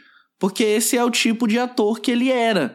Independente do filme que ele tá fazendo, ele tinha um compromisso de estar tá ali. Você percebe que, mesmo diante das coisas mais absurdas, como a briga com o lobo, como essa cena é, onde ele é morto pelo próprio monstro, ele tá sempre se entregando, não saindo do papel, e eu acho isso, assim, maravilhoso mesmo, assim, cara, Bela Lugosi, sensacional.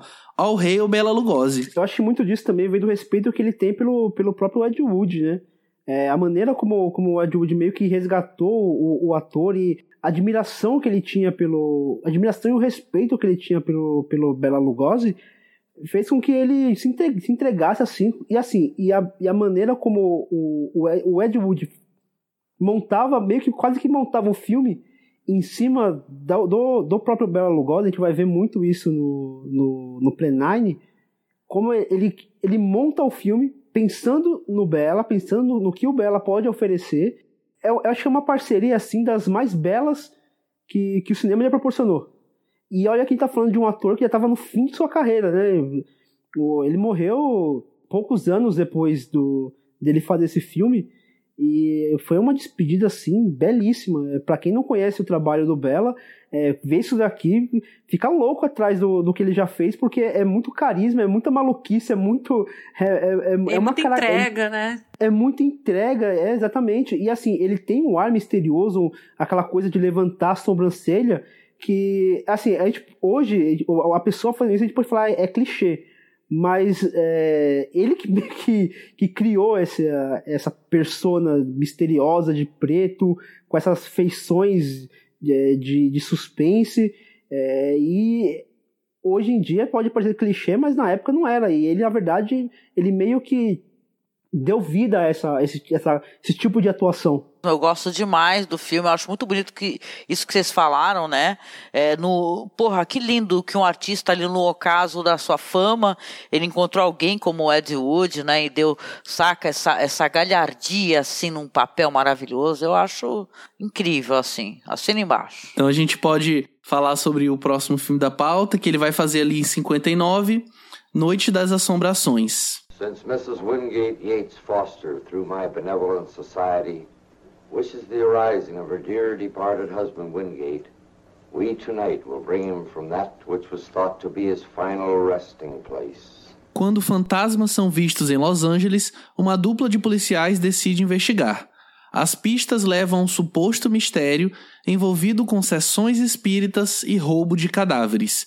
E aí, o que, que vocês têm a me dizer sobre o Noite das Assombrações? Para mim esse é o filme que mais é, sintetiza a carreira do, do, do, Ed Wood. Porque aqui tem um, tem um lance de, de o, aquela farsa toda daquela história do, do, do exorcismo, do exorcismo não, falei besteira, do, de você conseguir, do médium espírita, de trazer um espírito e falar com ele, ele faz uma farsa ali e de alguma maneira aquilo acaba se tornando algo cômico, algo engraçado que não era a intenção se tornar algo a intenção era enganar as pessoas mesmo.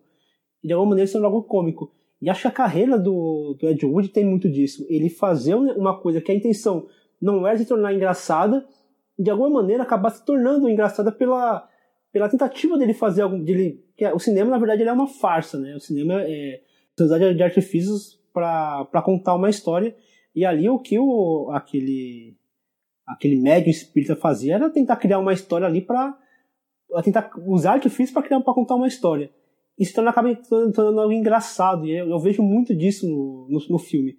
De início eu achei tosco, assim, eu não entendi. Cara, tá, tá tosco pro nível. Tá tosco, tá tosco no nível do Ed Wood, tá passando do, do, do nível dele. Aquela sessão espírita maluca, assim. Eu acho que nem o Ed Wood seria capaz de fazer algo tão tosco. E aí depois eu fiquei pensando como isso, de alguma maneira, pode ter sido até proposital para fazer esse, esse comentário de, de, da farsa se tornar algo, algo cômico, mesmo sem intenção de ser. É interessante é que o filme tem uma coisa que o Ed Wood vai tratar até, se não me engano, depois, que ele tem isso de ficar querendo mostrar a delinquência juvenil, né? Brigas de rua e tal, né? Ele quer, ele quer fazer uma crítica social também, né, ao mesmo tempo. né? E eu acho que é, retomando uma, uma, observação do Pedro sobre o filme anterior, eu acho que esse filme também é uma ode a essa era dos filmes de monstro, né?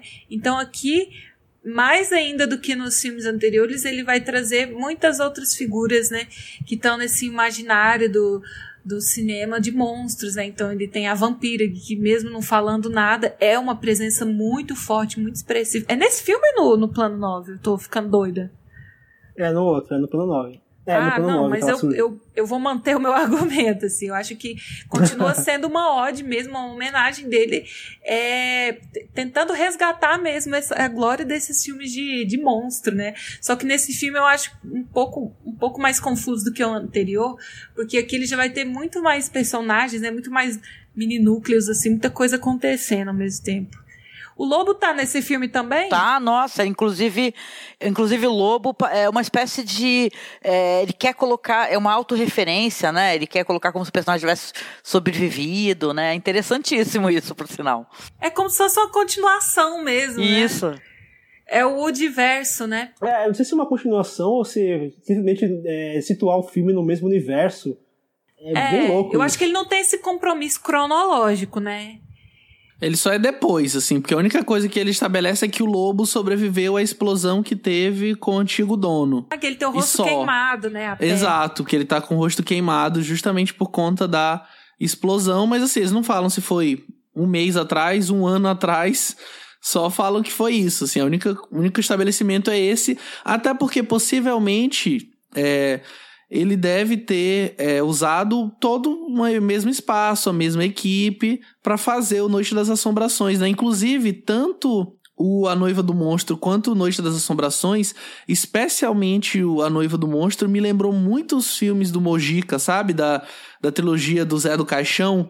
O cenário do cemitério, né? Aham. Uhum. O cenário, exato. O cemitériozinho com lago, que você tem que passar, sei lá, de barco e a casa meio soturna, assim, me lembrou muito mesmo, assim, eu fiquei com muita vontade de rever os filmes do Mojica, já com esse olhar diferente, assim, tentando enxergar uhum. essa relação mais próxima entre Não, Mojica e o Ed Wood. Tem uma fala de um personagem que é muito legal, detetive, monstros, pessoas do espaço, médicos loucos. Eles não me ensinaram sobre essas coisas na academia de polícia. No entanto, é tudo que eu tenho atribuído desde que eu me tornei, né, um policial. Cara, isso é muito divertido, né? Parece que é, é tipo assim, né, o próprio Ed Wood. É disso que a gente vai tratar, né? Não tem jeito. É, eu, eu, cara, é isso que eu adoro no Ed Wood, assim. Ele não, ele não se leva a sério e ele não tem medo de, de soar ridículo, sabe? É, ele dá a cara a tapa mesmo. E o que muitas pessoas, ai, muito cheio de si, muito cheio de nomitoses, ai, jamais vou fazer um filme idiota desse, sabe? Ele se diverte com isso mesmo, ele assume a, a canastrice do filme dele, né? Até nos próprios personagens, assim. Gente, eu tô apaixonada pelo Criswell, sabe? eu, eu, adoro essas personalidades ai, é, é falcatrua, é sabe? Mesmo. Ele é muito divertido. Nossa, é mesmo, né? E, e no, no, no filme do Tim Burton eles vão até dar um tempo maior, assim, pra, pra falar desse personagem, né? Ele realmente tinha um programa de TV, né? Ele era uma mãe de Ná, um algo assim. É, ele fazia previsão. É muito louco você ver ele claramente lendo aquele texto, ah, muitas vezes até faltando ritmo. É, é, é, engraçado demais. Parece que ele tá bêbado, ao mesmo tempo ele tá lendo aquilo lá e, e você vê ele tropeçando sem ritmo nenhum. É, é muito. Esse filme, assim, se a gente for pegar a estrutura dele, ele é completamente bagunçado, assim. Ele é, e ele tem uns erros, assim, tão grosseiros. Tem um erro que eu, eu me diverti demais com, esse, com essa falha, que tem uma cena que o policial ele tá subindo uma escada, o Ed Wood ele tenta meio que fazer um, um plano um plano contínuo, assim, de a, a câmera acompanhando esse, esse, personagem subir a escada. Só que não sei se faltou faltou braço, não sei o que aconteceu, tipo, a câmera para, o cara continua, tipo, o Ed Wood fala, não, segue aí, aí depois ele, ele, ele, corta a cena, ele vai, já, já mostra a câmera de cima, fazendo um contra-plongé. Tipo, ele tentou fazer uma coisa, de, não, deu, não, deu, não deu certo, mas ele não quis fazer de novo, não. Segue o jogo aí, vai ficar estranho mesmo, e depois a gente arruma. A falta de continuidade, né, também nas cenas é muito engraçada, assim, que ele já tinha feito nos filmes anteriores. A, a cena tá de dia, ele corta pro, pro outro personagem e aí já tá de noite. Assim, compromisso zero com, com a ambientação da cena, né? Nossa, isso é muito é. divertido, gente. Não sei como as pessoas é, podem ficar bravas com isso, isso é muito engraçado. Isso, sabe? Tu, fica tão engraçado no fim das contas, por mais que não tenha sido proposital, né? Não tem como querer implicar com esse tipo de coisa. Né? O Lugosi não tá nesse filme, né? Não, ele já tinha, ele já tinha falecido ele morreu em 56, né? Um ano depois do A Noiva do Monstro e A Noite das Assombrações, assim como o Plano 9, são de 59. Então ele já, já tinha falecido. E possivelmente o papel dele seria o papel do lado falso vidente, né? Exato. Nossa, ele nesse filme ia ser a cereja do bolo, imagina. Sim. E é mais um filme onde ele, para além de monstros e vamos colocar confronto entre mocinho e bandido, ele trabalha uma questão maior, né? Que é essa questão de você sentir saudade dos seus entes queridos e você tentar alguma forma de comunicação, até uma questão mais mística mesmo. Não, eu acho que o próprio, é, o próprio uma, é uma crítica assim, ao hum. próprio espetáculo de Hollywood mesmo, como o, o toda essa, essa, essa encenação vem de uma mentira para as pessoas, né? Porque o que o vidente faz ali nada mais do que é um show de entretenimento. Só que ele faz isso iludindo as pessoas, né? Vendendo uma mentira para elas, né? Eu acho que tem muito a ver com a própria. É, é meio meta, assim, né? A própria arte de fazer, de fazer cinema mesmo. E o próprio Criswell estando no filme onde fala sobre um charlatão é engraçado. E como as pessoas querem que você minta para elas, né? No fundo, assim. É, que é mentira, né? O cinema é mentira. É, porque porque, por exemplo, a senhora que claramente está casando com um menino mais novo, que, que tá casando com ela, com ela por interesse, né? Ela tá indo, ali atrás de uma confirmação do, do marido falecido, mas ela não quer nada mais do que se enganar, né? Porque a pessoa que levanta do caixão ali para falar com ela, claramente não é o marido dela. É qualquer outra pessoa que ele colocou ali. Ela sabe que aquilo é mentira, mas ela precisa se enganar de alguma forma para validar é, as decisões que ela está tomando, né?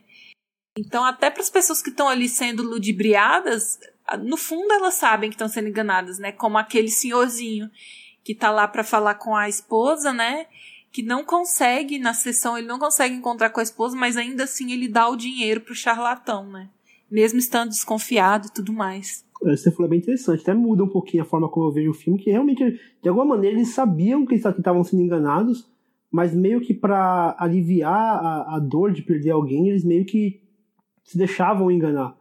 É meio que o que a gente faz com o cinema do Ed Wood. A gente sabe que aquilo é, gente sabe que aquilo é mal feito, que aquilo tem problemas técnicos, mas a gente abraça porque a gente quer, a gente gosta, a gente acha divertido, a gente acha, a gente, a gente viver aqueles, quer... aqueles minutos ali, né? Isso, é, é, isso, a gente quer presenciar, a gente quer viver aquele, aqueles minutos mesmo diante de toda, toda a dificuldade técnica que ali está presente a gente se deixa enganar, a gente fala, beleza, eu vou, vou acreditar que é, esse, essa, esse, esse adesivo no rosto do personagem é uma cicatriz, sabe? Angélica, você ia fazer algum comentário? Não, eu ia só comentar que as aparições das mulheres me lembrou, de certa maneira, aquele filme Vi, sabe? Aquele filme, o, acho que é Espírito do Mal, que é, é muito legal sim. aquilo, né? Aquelas imagens de mulheres bonitas e tal, com, com, com aqueles. É, eu não sei se o que é sobre a. Baby doll. É, né? saca? É legal isso daí, né? Interessante, né? Eu gosto, gosto também dos nomes. O Doutor Ácula. Imagina a coisa linda, né? A brincadeira com Drácula. E é, é meio afrontoso, é. né? então, é muito louco que no, no filme do Ed Wood, do, do Tim Burton, ele fala que quer colocar o nome de Doutor Ácula e ele se racha, o, é, o produtor não entendia a piada. Ele, doutor Ácula. Não entendia a piada. DR Ácula. Não, não, não continuo entendendo a piada. Caraca, é verdade. É muito bom, cara. É bom demais. Esse filme é divertido, um filme que dá com certeza para assistir com uma galera, né? E dar risada, porque ele tem essa proposta, né? Acho que ele não tá se levando muito a sério, né? Então é bem legal. Eu acho que é até diferente do, do seguinte, né? Do o plano 9, eu acho que tanto o Noite das Assombrações quanto A Noiva do, do Monstro são filmes que eles são já feitos não com o propósito de se levar a sério, de realmente tentar é, explicar os conceitos e tentar é, trazer para o real, mas simplesmente de divertir mesmo, assim, de ser mais um filme daqueles para você levar a família no cinema, comer pipoca e dar risada e acompanhar aquela jornada. Assim, ele não tem, ele não se propõe a ser mais do que ele consegue ser. Pelo contrário, ele sabe até onde ele vai e ele respeita isso e faz um filme que fica ali nesse nesse ínter, né, nesse diapasão a qual é permitido ele se manifestar como cineasta. Acho isso bem legal mesmo, ele reconhecer as próprias limitações e fazer um filme dentro disso. Então a gente pode falar sobre é, a grande obra, né, a obra-prima do Ed Wood, ou pelo menos era o que ele esperava.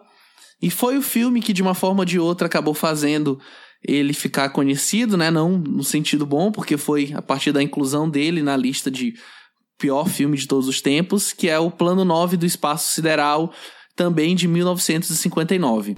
Since they will not listen or respect our existence, they cannot help but believe our powers when they see their own dead walking round again brought about by our advancement in such things. As soon as you have enough of the dead recruits, march them on the capitals of the earth, let nothing stand in your way. Their own dead will be used to make them accept our existence and believe in that fact.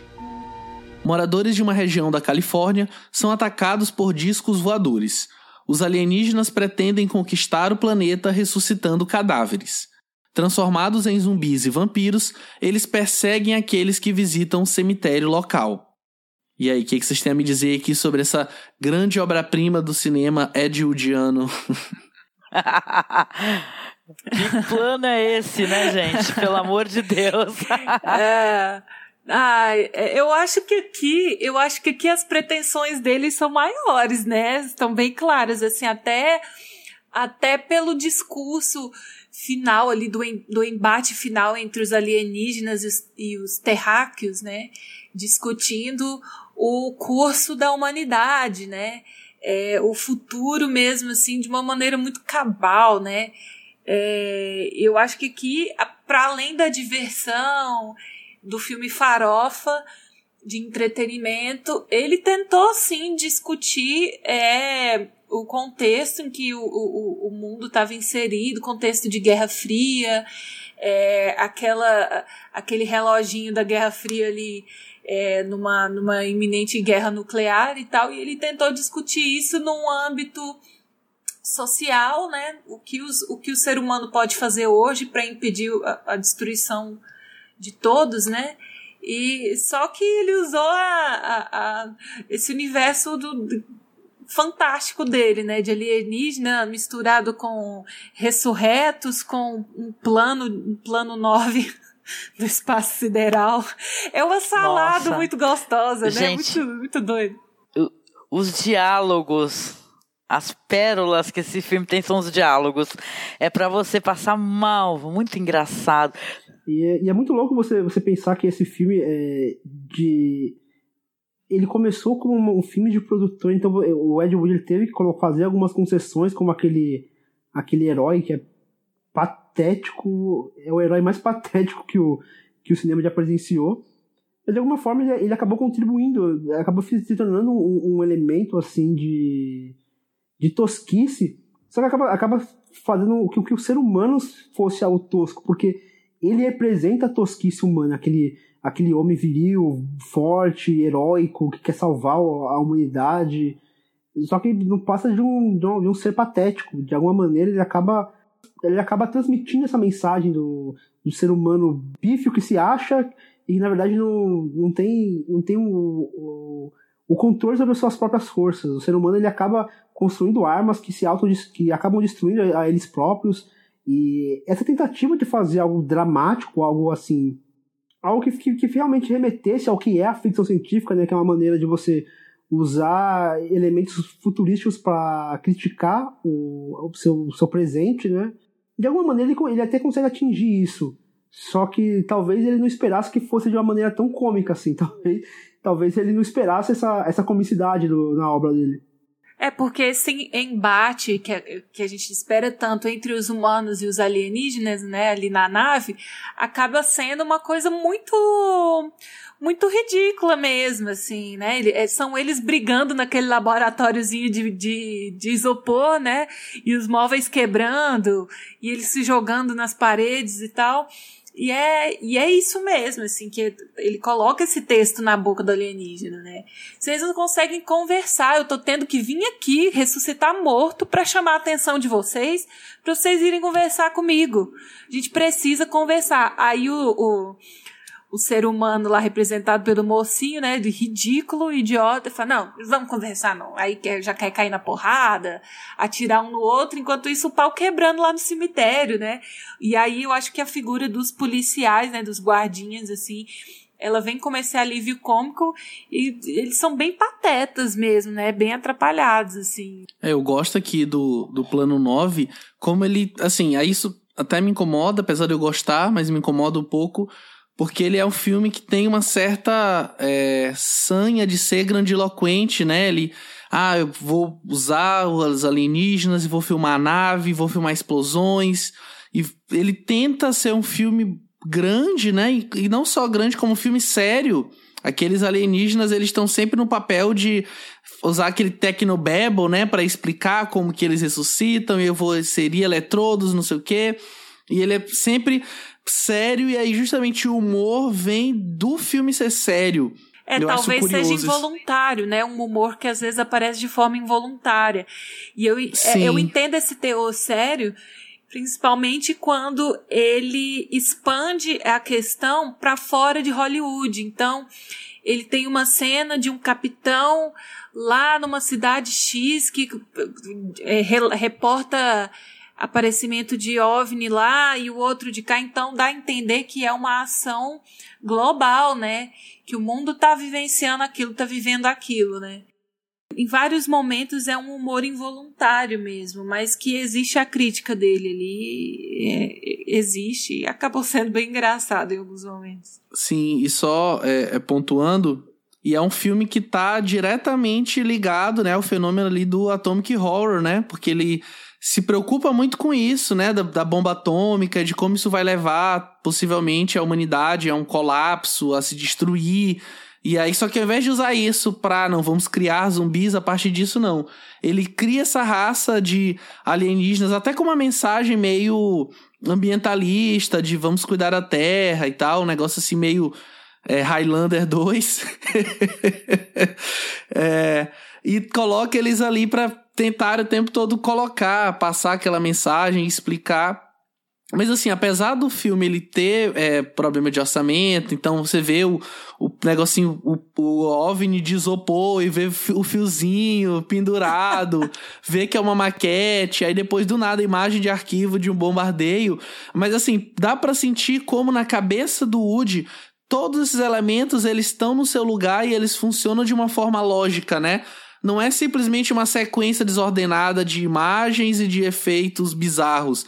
Eles têm uma lógica e você consegue é, entender e absorver aquelas imagens, aquelas cenas, aquelas sequências e sentir o que está por trás delas e conseguir acompanhar o filme. Né? Ele não é simplesmente um cara que liga a câmera e joga coisas aleatórias e a gente tem que ter um esforço muito grande para tentar entender o que está ali. Pelo contrário, ele constrói a narrativa dele Claro, dentro dessa impossibilidade que ele tinha, especialmente financeira e até de, em termos de qualidade mesmo técnica dele como é, um produtor, como realizador, mas ele entende isso e mesmo assim ele consegue propor uma mensagem, ele consegue fazer com que o filme tenha início, meio e fim, a gente consegue identificar os atos, a gente consegue observar como o filme ele se constrói, como a mensagem ela vai sendo construída, mesmo diante dessa cacofonia de bizarrices, né, que ele coloca ali no meio. E só para pontuar uma última coisa, me agrada muito o destaque que o Thor Johnson recebe aqui no começo do filme, né? Que ele não é só mais um, um brucutu gigante mudo, né? Ele começa ali como um investigador, um policial, um detetive. Eu acho muito legal esse espaço que ele teve um pouco maior para trabalhar nesse filme, aí depois acaba virando também mais um monstrão, mas eu acho legal esse começo dele ali aparecendo e pelo menos tentando de uma certa forma interpretar. É o que é bizarro também que acaba se tornando né, uma parte que é, que é, de uma que é de uma maluquice tão grande que é o que ele faz com o personagem do Bela Lugosi, que ele não estava mais vivo para poder filmar e aí ele usa um sósia que não faz o menor sentido aquele sósia existir. Que é um cara que não tem nada a ver com o Bela Lugosi, e aí para tentar disfarçar ele tampa uma parte do rosto, ele anda o tempo inteiro com o braço tampando o rosto.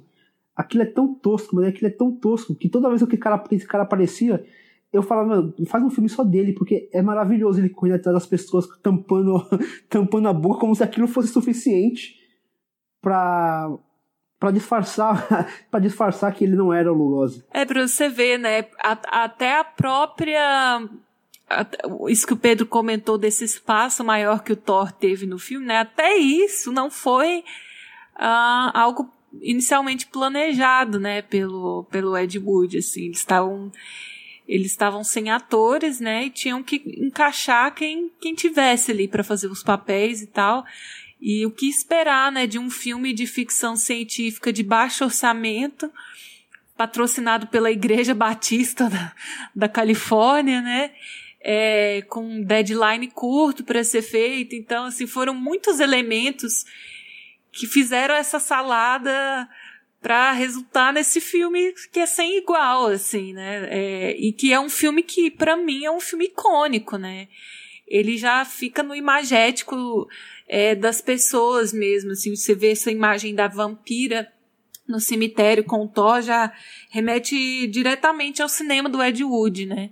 E aí no próprio filme do no próprio filme do Tim Burton, né, ele fala assim que esse vai ser o filme que eu vou ser conhecido, né?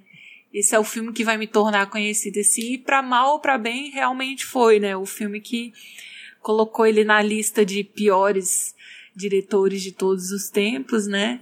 É, mas que hoje a gente consegue ver com, com um olhar diferente, assim, sem crucificar o filme.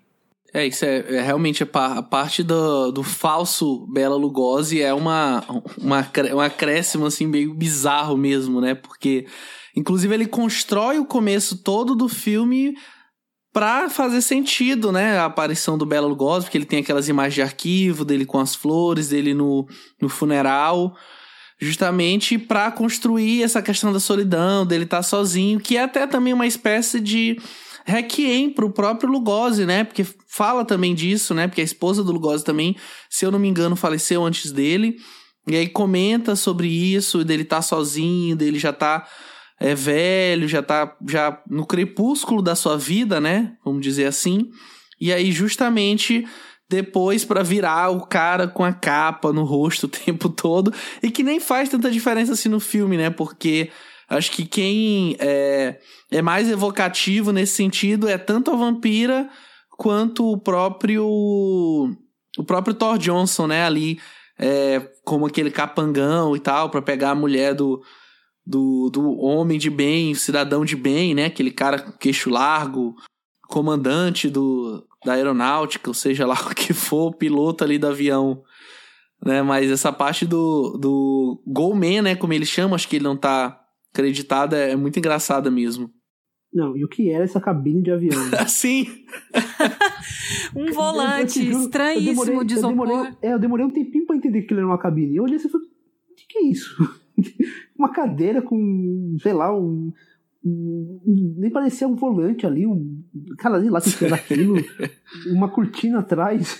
Lá, totalmente é, homemade mesmo, né? Feito assim, do jeito que dava em casa. É, mas a gente teve um, um, debate bem interessante aqui sobre os cinco filmes, né, do, do Ed Wood. Ele teve outros trabalhos, não só como diretor, mas como roteirista, como montador também, ele montava seus filmes. E aí a gente já chegando aqui na parte final do programa, antes da gente fazer as considerações finais e falar o nosso top 3, eu só queria deixar aqui aqueles recadinhos de sempre. Agradecer a todo mundo que mandou feedback sobre os nossos últimos programas. E já que o Leandro não tá aqui hoje, pedir pro Fernando fazer esse papel de agradecer pessoalmente, pessoal que comentou sobre o nosso é, programa sobre a Ana Muilaer, por favor. Não, na verdade, ela, é, a gente recebeu um, um, comentário aqui que foi, na verdade, foi sobre o, o Park Chan-woo. Recebeu uma mensagem da, da Nívia, no, Nívia Nonato, perdão se eu falei errado, Nívia. Que ela falou que a gente tem uma maneira de, de tratar o assunto com profundidade, mas sem parecer difícil. Que a gente consegue, agora ela consegue observar as obras com, com, outros, com outros olhos, tentando alguns detalhes que passaram desapercebidos, que ele consegue falar de maneira séria, sem parecer chato, de maneira difícil, sem parecer complicado demais. Então fica aí um abraço para a Nívia que comentou e esperar que a galera continue comentando, continue mandando lá no Twitter, no Facebook, no, no Instagram, o que, que estão achando do programa, dando sugestão, que a gente, assim que possível, a gente dá uma lidinha lá, responde e comenta aqui no programa também. Pô, esse tipo de feedback é sempre muito bom pra gente, assim, tipo, acaba fazendo o plano sequência muito mais pelo nosso amor ao cinema do que por qualquer coisa. Então, esse tipo de comentário, de feedback, sempre deixa a gente mais motivado e com mais gana para continuar o projeto. Então, se você também quiser enviar seu feedback, comentário, dúvidas ou até sugestões de temas, você pode nos encontrar em facebook.com barra plano sequência podcast, no Twitter, arroba plano seccast, plano SEQcast, no Instagram com a mesma arroba plano seccast, ou ainda através do nosso e-mail contato arroba plano-sequência.com. E se você ouve a gente e quer nos ajudar a atingir um público maior, queria pedir para você avaliar o nosso podcast no iTunes ou no seu agregador preferido para que a gente possa ter mais visibilidade. Então, tendo dado os recadinhos, queria primeiro começar agradecendo imensamente a Angélica por ter aceitado participar da gravação com a gente. É, eu, particularmente, já acompanho o trabalho da Angélica já há alguns anos. É, logo que eu comecei a ouvir podcasts, eu comecei a ouvir primeiro lá o, o Bruno, o Exumador, lá o pessoal do podcast. Aí eu vi a Angélica participando lá de, determinada vez. Aí ela falou: Ah, o Cine Masmorra. E comecei a ouvir também. Então é, dá também para colocar na, nas costas da Angélica também essa vontade que eu tive já desde essa época de ser também podcaster. Então queria agradecer, Angélica, demais você ter participado com a gente. Pedir para você deixar aqui seu jabá e fazer suas considerações finais e deixar aqui o seu top 3 da carreira do Ed Wood. Olha, muito obrigada, não sabia disso, fiquei muito feliz, né? Como a gente sempre fica quando sabe que alguém conheceu o nosso trabalho assim de maneira involuntária, até através de outro podcast. Eu adoro podcast. Por sinal, vale muito a pena escutar lá as, os podcasts que eles já trataram sobre o Ed Wood. São muito bons também. Bom, sobre o top 3, né? Eu vou ficar. Vou falar primeiro o top 3, tá? Depois eu faço meu jabá, tudo bem? É, top 3, com certeza, eu gostei muito, em primeiro lugar, do Glenn Glenda, tá? E em segundo lugar, A Noiva do Monstro que é muito divertido. E em terceiro, aí sim, o plano 9 do espaço sideral. Tá, que eu acho muito legal, muito hypado, mas eu curto mais o A Noiva do Monstro, acho mais divertido. E para quem quiser conhecer cinema alternativo, tá escutando aqui o plano sequência, a gente já está fazendo aí podcast já há quase 10 anos, né? Tratamos aí de alguns diretores legais, assim como Ed Wood, né? É, diferentes entre si, mas também com a mesma gana, né? De fazer cinema, tipo Arrabal, Jodorowsky, né? A gente já fez programa sobre eles. Quiser conhecer um pouquinho sobre o alternativo, né? Vá lá no nosso site, que é masmorracine.com.br. Estou felicíssima pelo convite, obrigada por me dar a oportunidade de falar sobre esse cineasta que eu nunca falei no meu blog. Tá? Me convidem mais, vou gostar muito. Pô, pode acreditar que a gente vai convidar sim. Queria pedir então pro Fernando fazer suas considerações finais e deixar aqui seu top 3 dos filmes do Ed Wood. É, primeiro, eu queria agradecer a Angélica. Eu acho que o Pedro falou tudo. Eu acho que não é, não é exagero falar que muitos podcasts de cinema hoje não existiriam sem o, o trabalho da, da Angélica. Então, ter ela aqui para mim é, pra, pra, cara, é um negócio assim é até emocionante. Poxa, obrigado. E falando do cinema do Ed Wood, cara, falar de um, de um cara que é apaixonado pelo que ele faz e não apaixonado só por gostar, apaixonado por fazer cinema, por, por é, reverenciar os seus ídolos, por, por homenagear os seus ídolos, seja de Orson Welles, a Bela Lugosi, e, e, ele faz isso com tanta paixão que isso muitas vezes acaba se sobrepondo às suas dificuldades técnicas. É, aqui no Ponto Sequência a gente tem uma proposta de falar sobre vários tipos de cinemas, de várias épocas, e até nisso a gente se, se diferencia. A gente vem de cinemas muito técnicos, como era o da, da Mila Ed, que tem, que tem uma estética, um cuidado estético, do Afonso Cuarón também, que tem um, um trabalho com um trabalho muito minucioso de movimentação de câmera, de trabalho de mise-en-scène, e agora a gente vai para um Ed Wood que é, que é praticamente o oposto, é uma antítese de tudo isso daqui, e a gente consegue falar e, e adorar os seus filmes da, da mesma, com a mesma intensidade. Acho que isso é, é o que faz o cinema ser uma arte tão bela. E vou falar brevemente aqui do, dos meus três favoritos. Em terceiro lugar, eu coloco Glenn ou Glenda. Eu acho que, além de ser um filme divertido, eu acho que é um filme que provoca muito. A gente até conseguiu enxergar algumas, algumas provocações que acabaram, se, acabaram meio que saindo com um tiro pela culatra, mas de alguma forma foi interessante você ver uma, uma pessoa que fazia parte do sistema de privilégios, que é um homem branco americano, se propondo assim a tentar de alguma maneira desconstruir essa essa cultura falocêntrica do, do, do homem másculo de roupas grossas de trabalho viril e de alguma maneira ele se veste ali de mulher e isso de alguma maneira afeta a sua masculinidade. Eu acho que é um comentário interessante que hoje faz bastante sentido, talvez naquela época causasse mais estranheza, porque hoje em dia a coisa está tão é, bagunçada que é capaz esse filme hoje gerar mais polêmica do que gerou naquela época. Mas é meu terceiro lugar. Em segundo lugar, eu coloco Noite das Assombrações, que eu acho que é ali que o, acho que o Ed Wood ali ele abraça a, a galhofa, ele fala, é isso que eu sei fazer, é isso que, que funciona, é isso que eu vou fazer então. E aí ele faz uma, uma, uma história de terror bizarra, com elementos sobrenaturais que na verdade não são, e plot twist, e, e personagens é, que estão revoltando de filmes anteriores, uma continuação que não é continuação. Acho que é, que é um filme bem divertido. E, em primeiro lugar, eu coloco A Noiva do Monstro, que para mim é, é, um filme assim que sei lá, eu vendo esse filme, eu não consigo imaginar como alguém poderia chamar esse diretor de pior diretor de todos os tempos. Porque é um filme divertido, é um filme bem contado, tem um personagem, personagens carismáticos, assim, ao extremo. Você vê ali um vilão que, que faz jus ao, ao, que torna um vilão memorável. E para mim, eu vou levar o, o Vernoff para mim para a vida inteira. Para mim, vai se tornar, é, tá, se tornou já a, a, aqueles, aqueles vilões que a gente coloca no panteão de grandes vilões da história do cinema. E ele com certeza tá lá e vai ficar guardadinho lá para sempre. Show de bola, Fernando. E aqui partindo para minhas considerações finais, eu até estava comentando com vocês off. É, o Ed Wood foi uma indicação minha. Eu já desde o ano passado vinha pensando em falar sobre ele, porque eu acho que pra gente é muito cômodo, né? Falar sobre diretores ou diretoras amplamente aclamados, né? É, e acho que quando a gente começa a pensar um pouco fora da caixinha e até tentar refletir sobre o que é um grande diretor, uma grande diretora, eu acho que isso começa a gerar certos questionamentos internos e eu acho que a gente chega aqui no Ed Wood, que eu acho que é um diretor que com certeza tem sua importância na história do cinema mundial. Infelizmente, a forma como ele veio a ser conhecida foi através dessa alcunha, né, de pior diretor de todos os tempos, mas isso acabou servindo a ele porque fez com que os filmes dele ganhassem esse status de cult, né, é, ganhasse esse status é, de filmes que são é, vistos e lembrados, e a partir disso a filmografia dele começou a ser é, repensada, começou a ser reanalisada e redescoberta. Eu acho que a gente está falando sobre Ed Wood aqui também é mais um passo nesse sentido.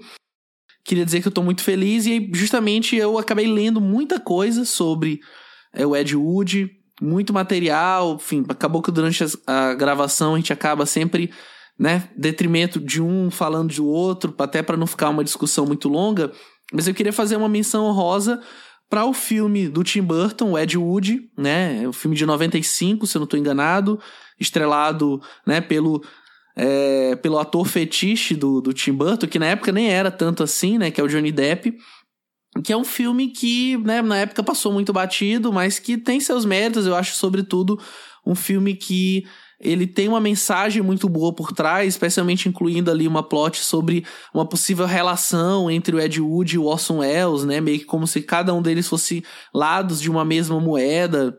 Eu acho isso bem legal. E eu queria ressaltar uma frase do Tim Burton que ele falou, né, até isso tá no livro é o fantástico, o estranho mundo de Tim Burton do Paul Woods. E aí ele comentando sobre o Ed Wood, ele fala, abre aspas: "Sempre acreditei que se alguém mostra estilo e suas próprias crenças, então não é um filme ruim. E eu realmente, fecha aspas, eu realmente concordo com o Tim Burton. Eu acho que tem muito estilo, tem muita vontade, tem muita gana.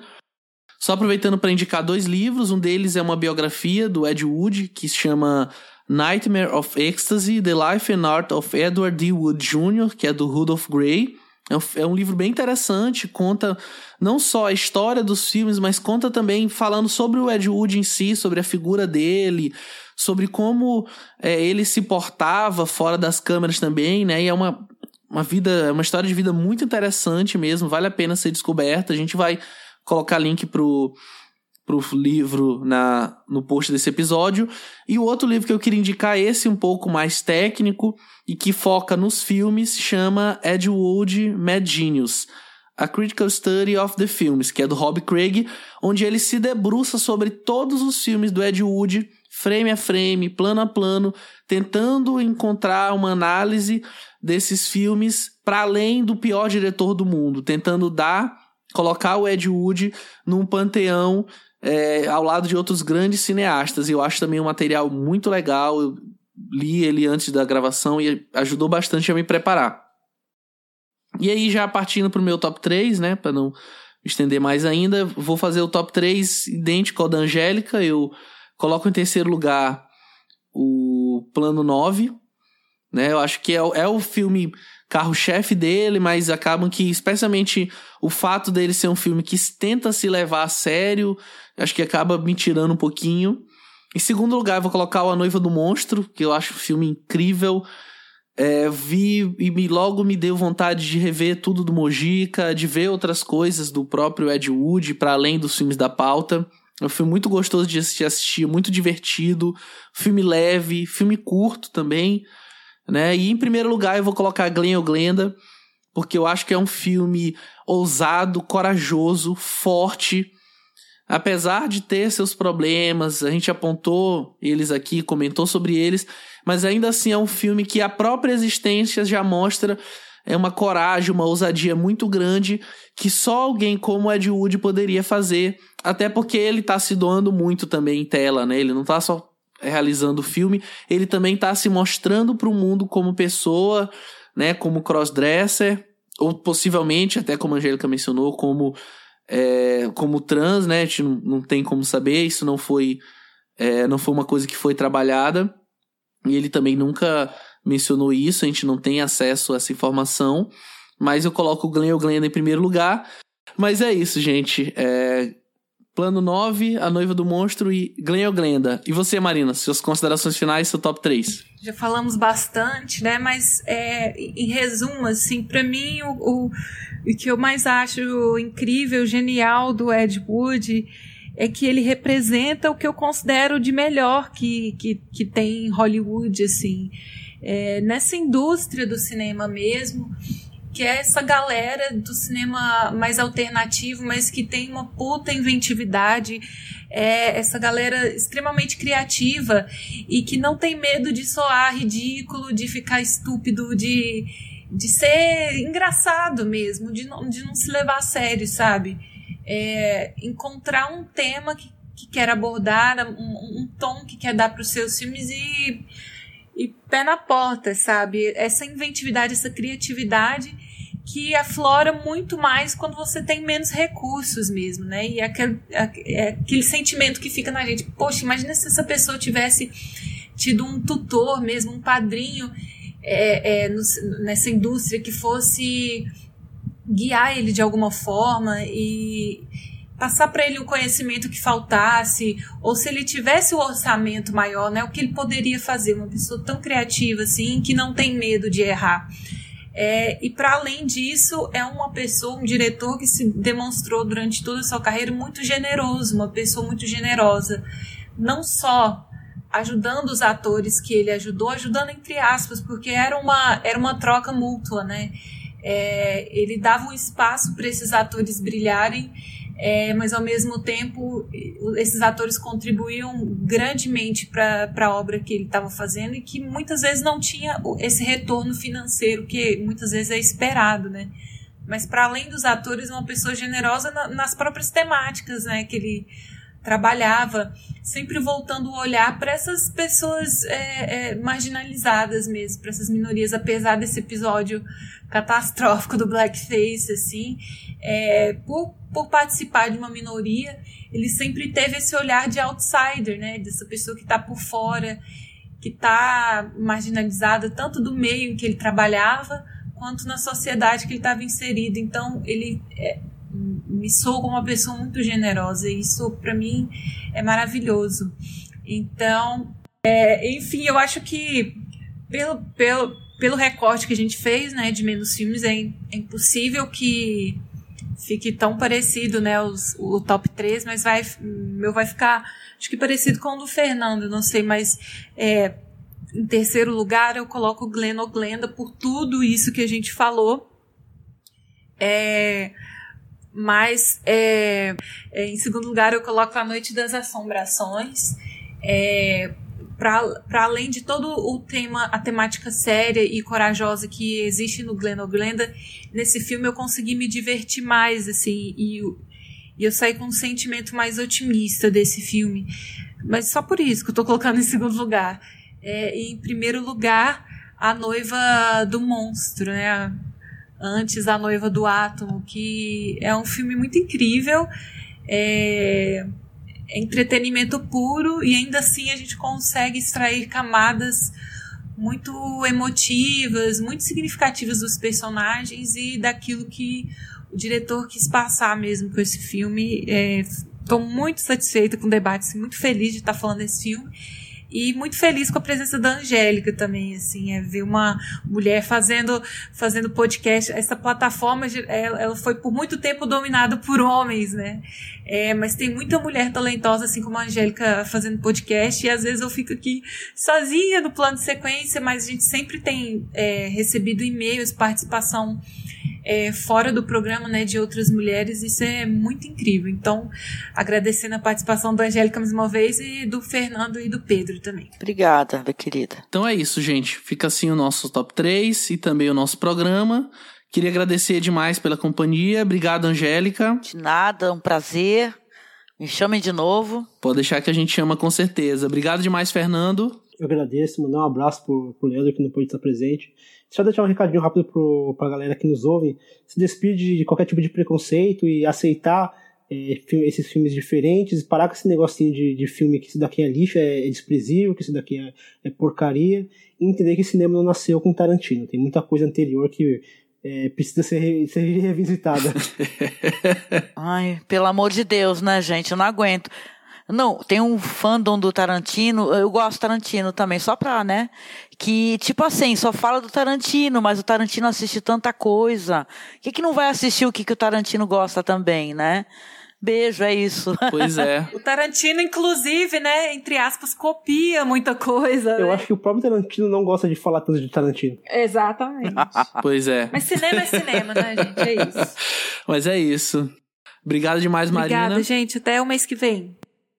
Plano Sequência fica por aqui. Um grande abraço e até o próximo mês.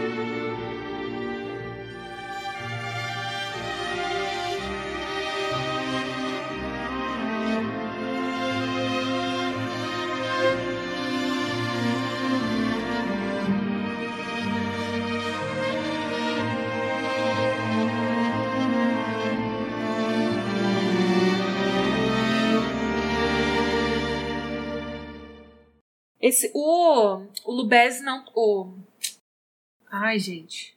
Como é o nome do ator? Lugosi. Bela Lugosi. Lugosi.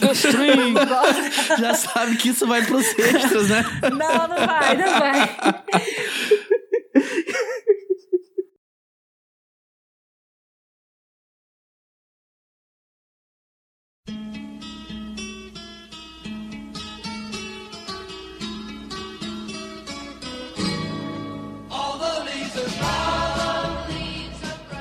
Ah, e atenção! Reserve seu fone de ouvido para o mês que vem, pois falaremos sobre o cineasta chinês de Hong Kong, Wong Kar-wai,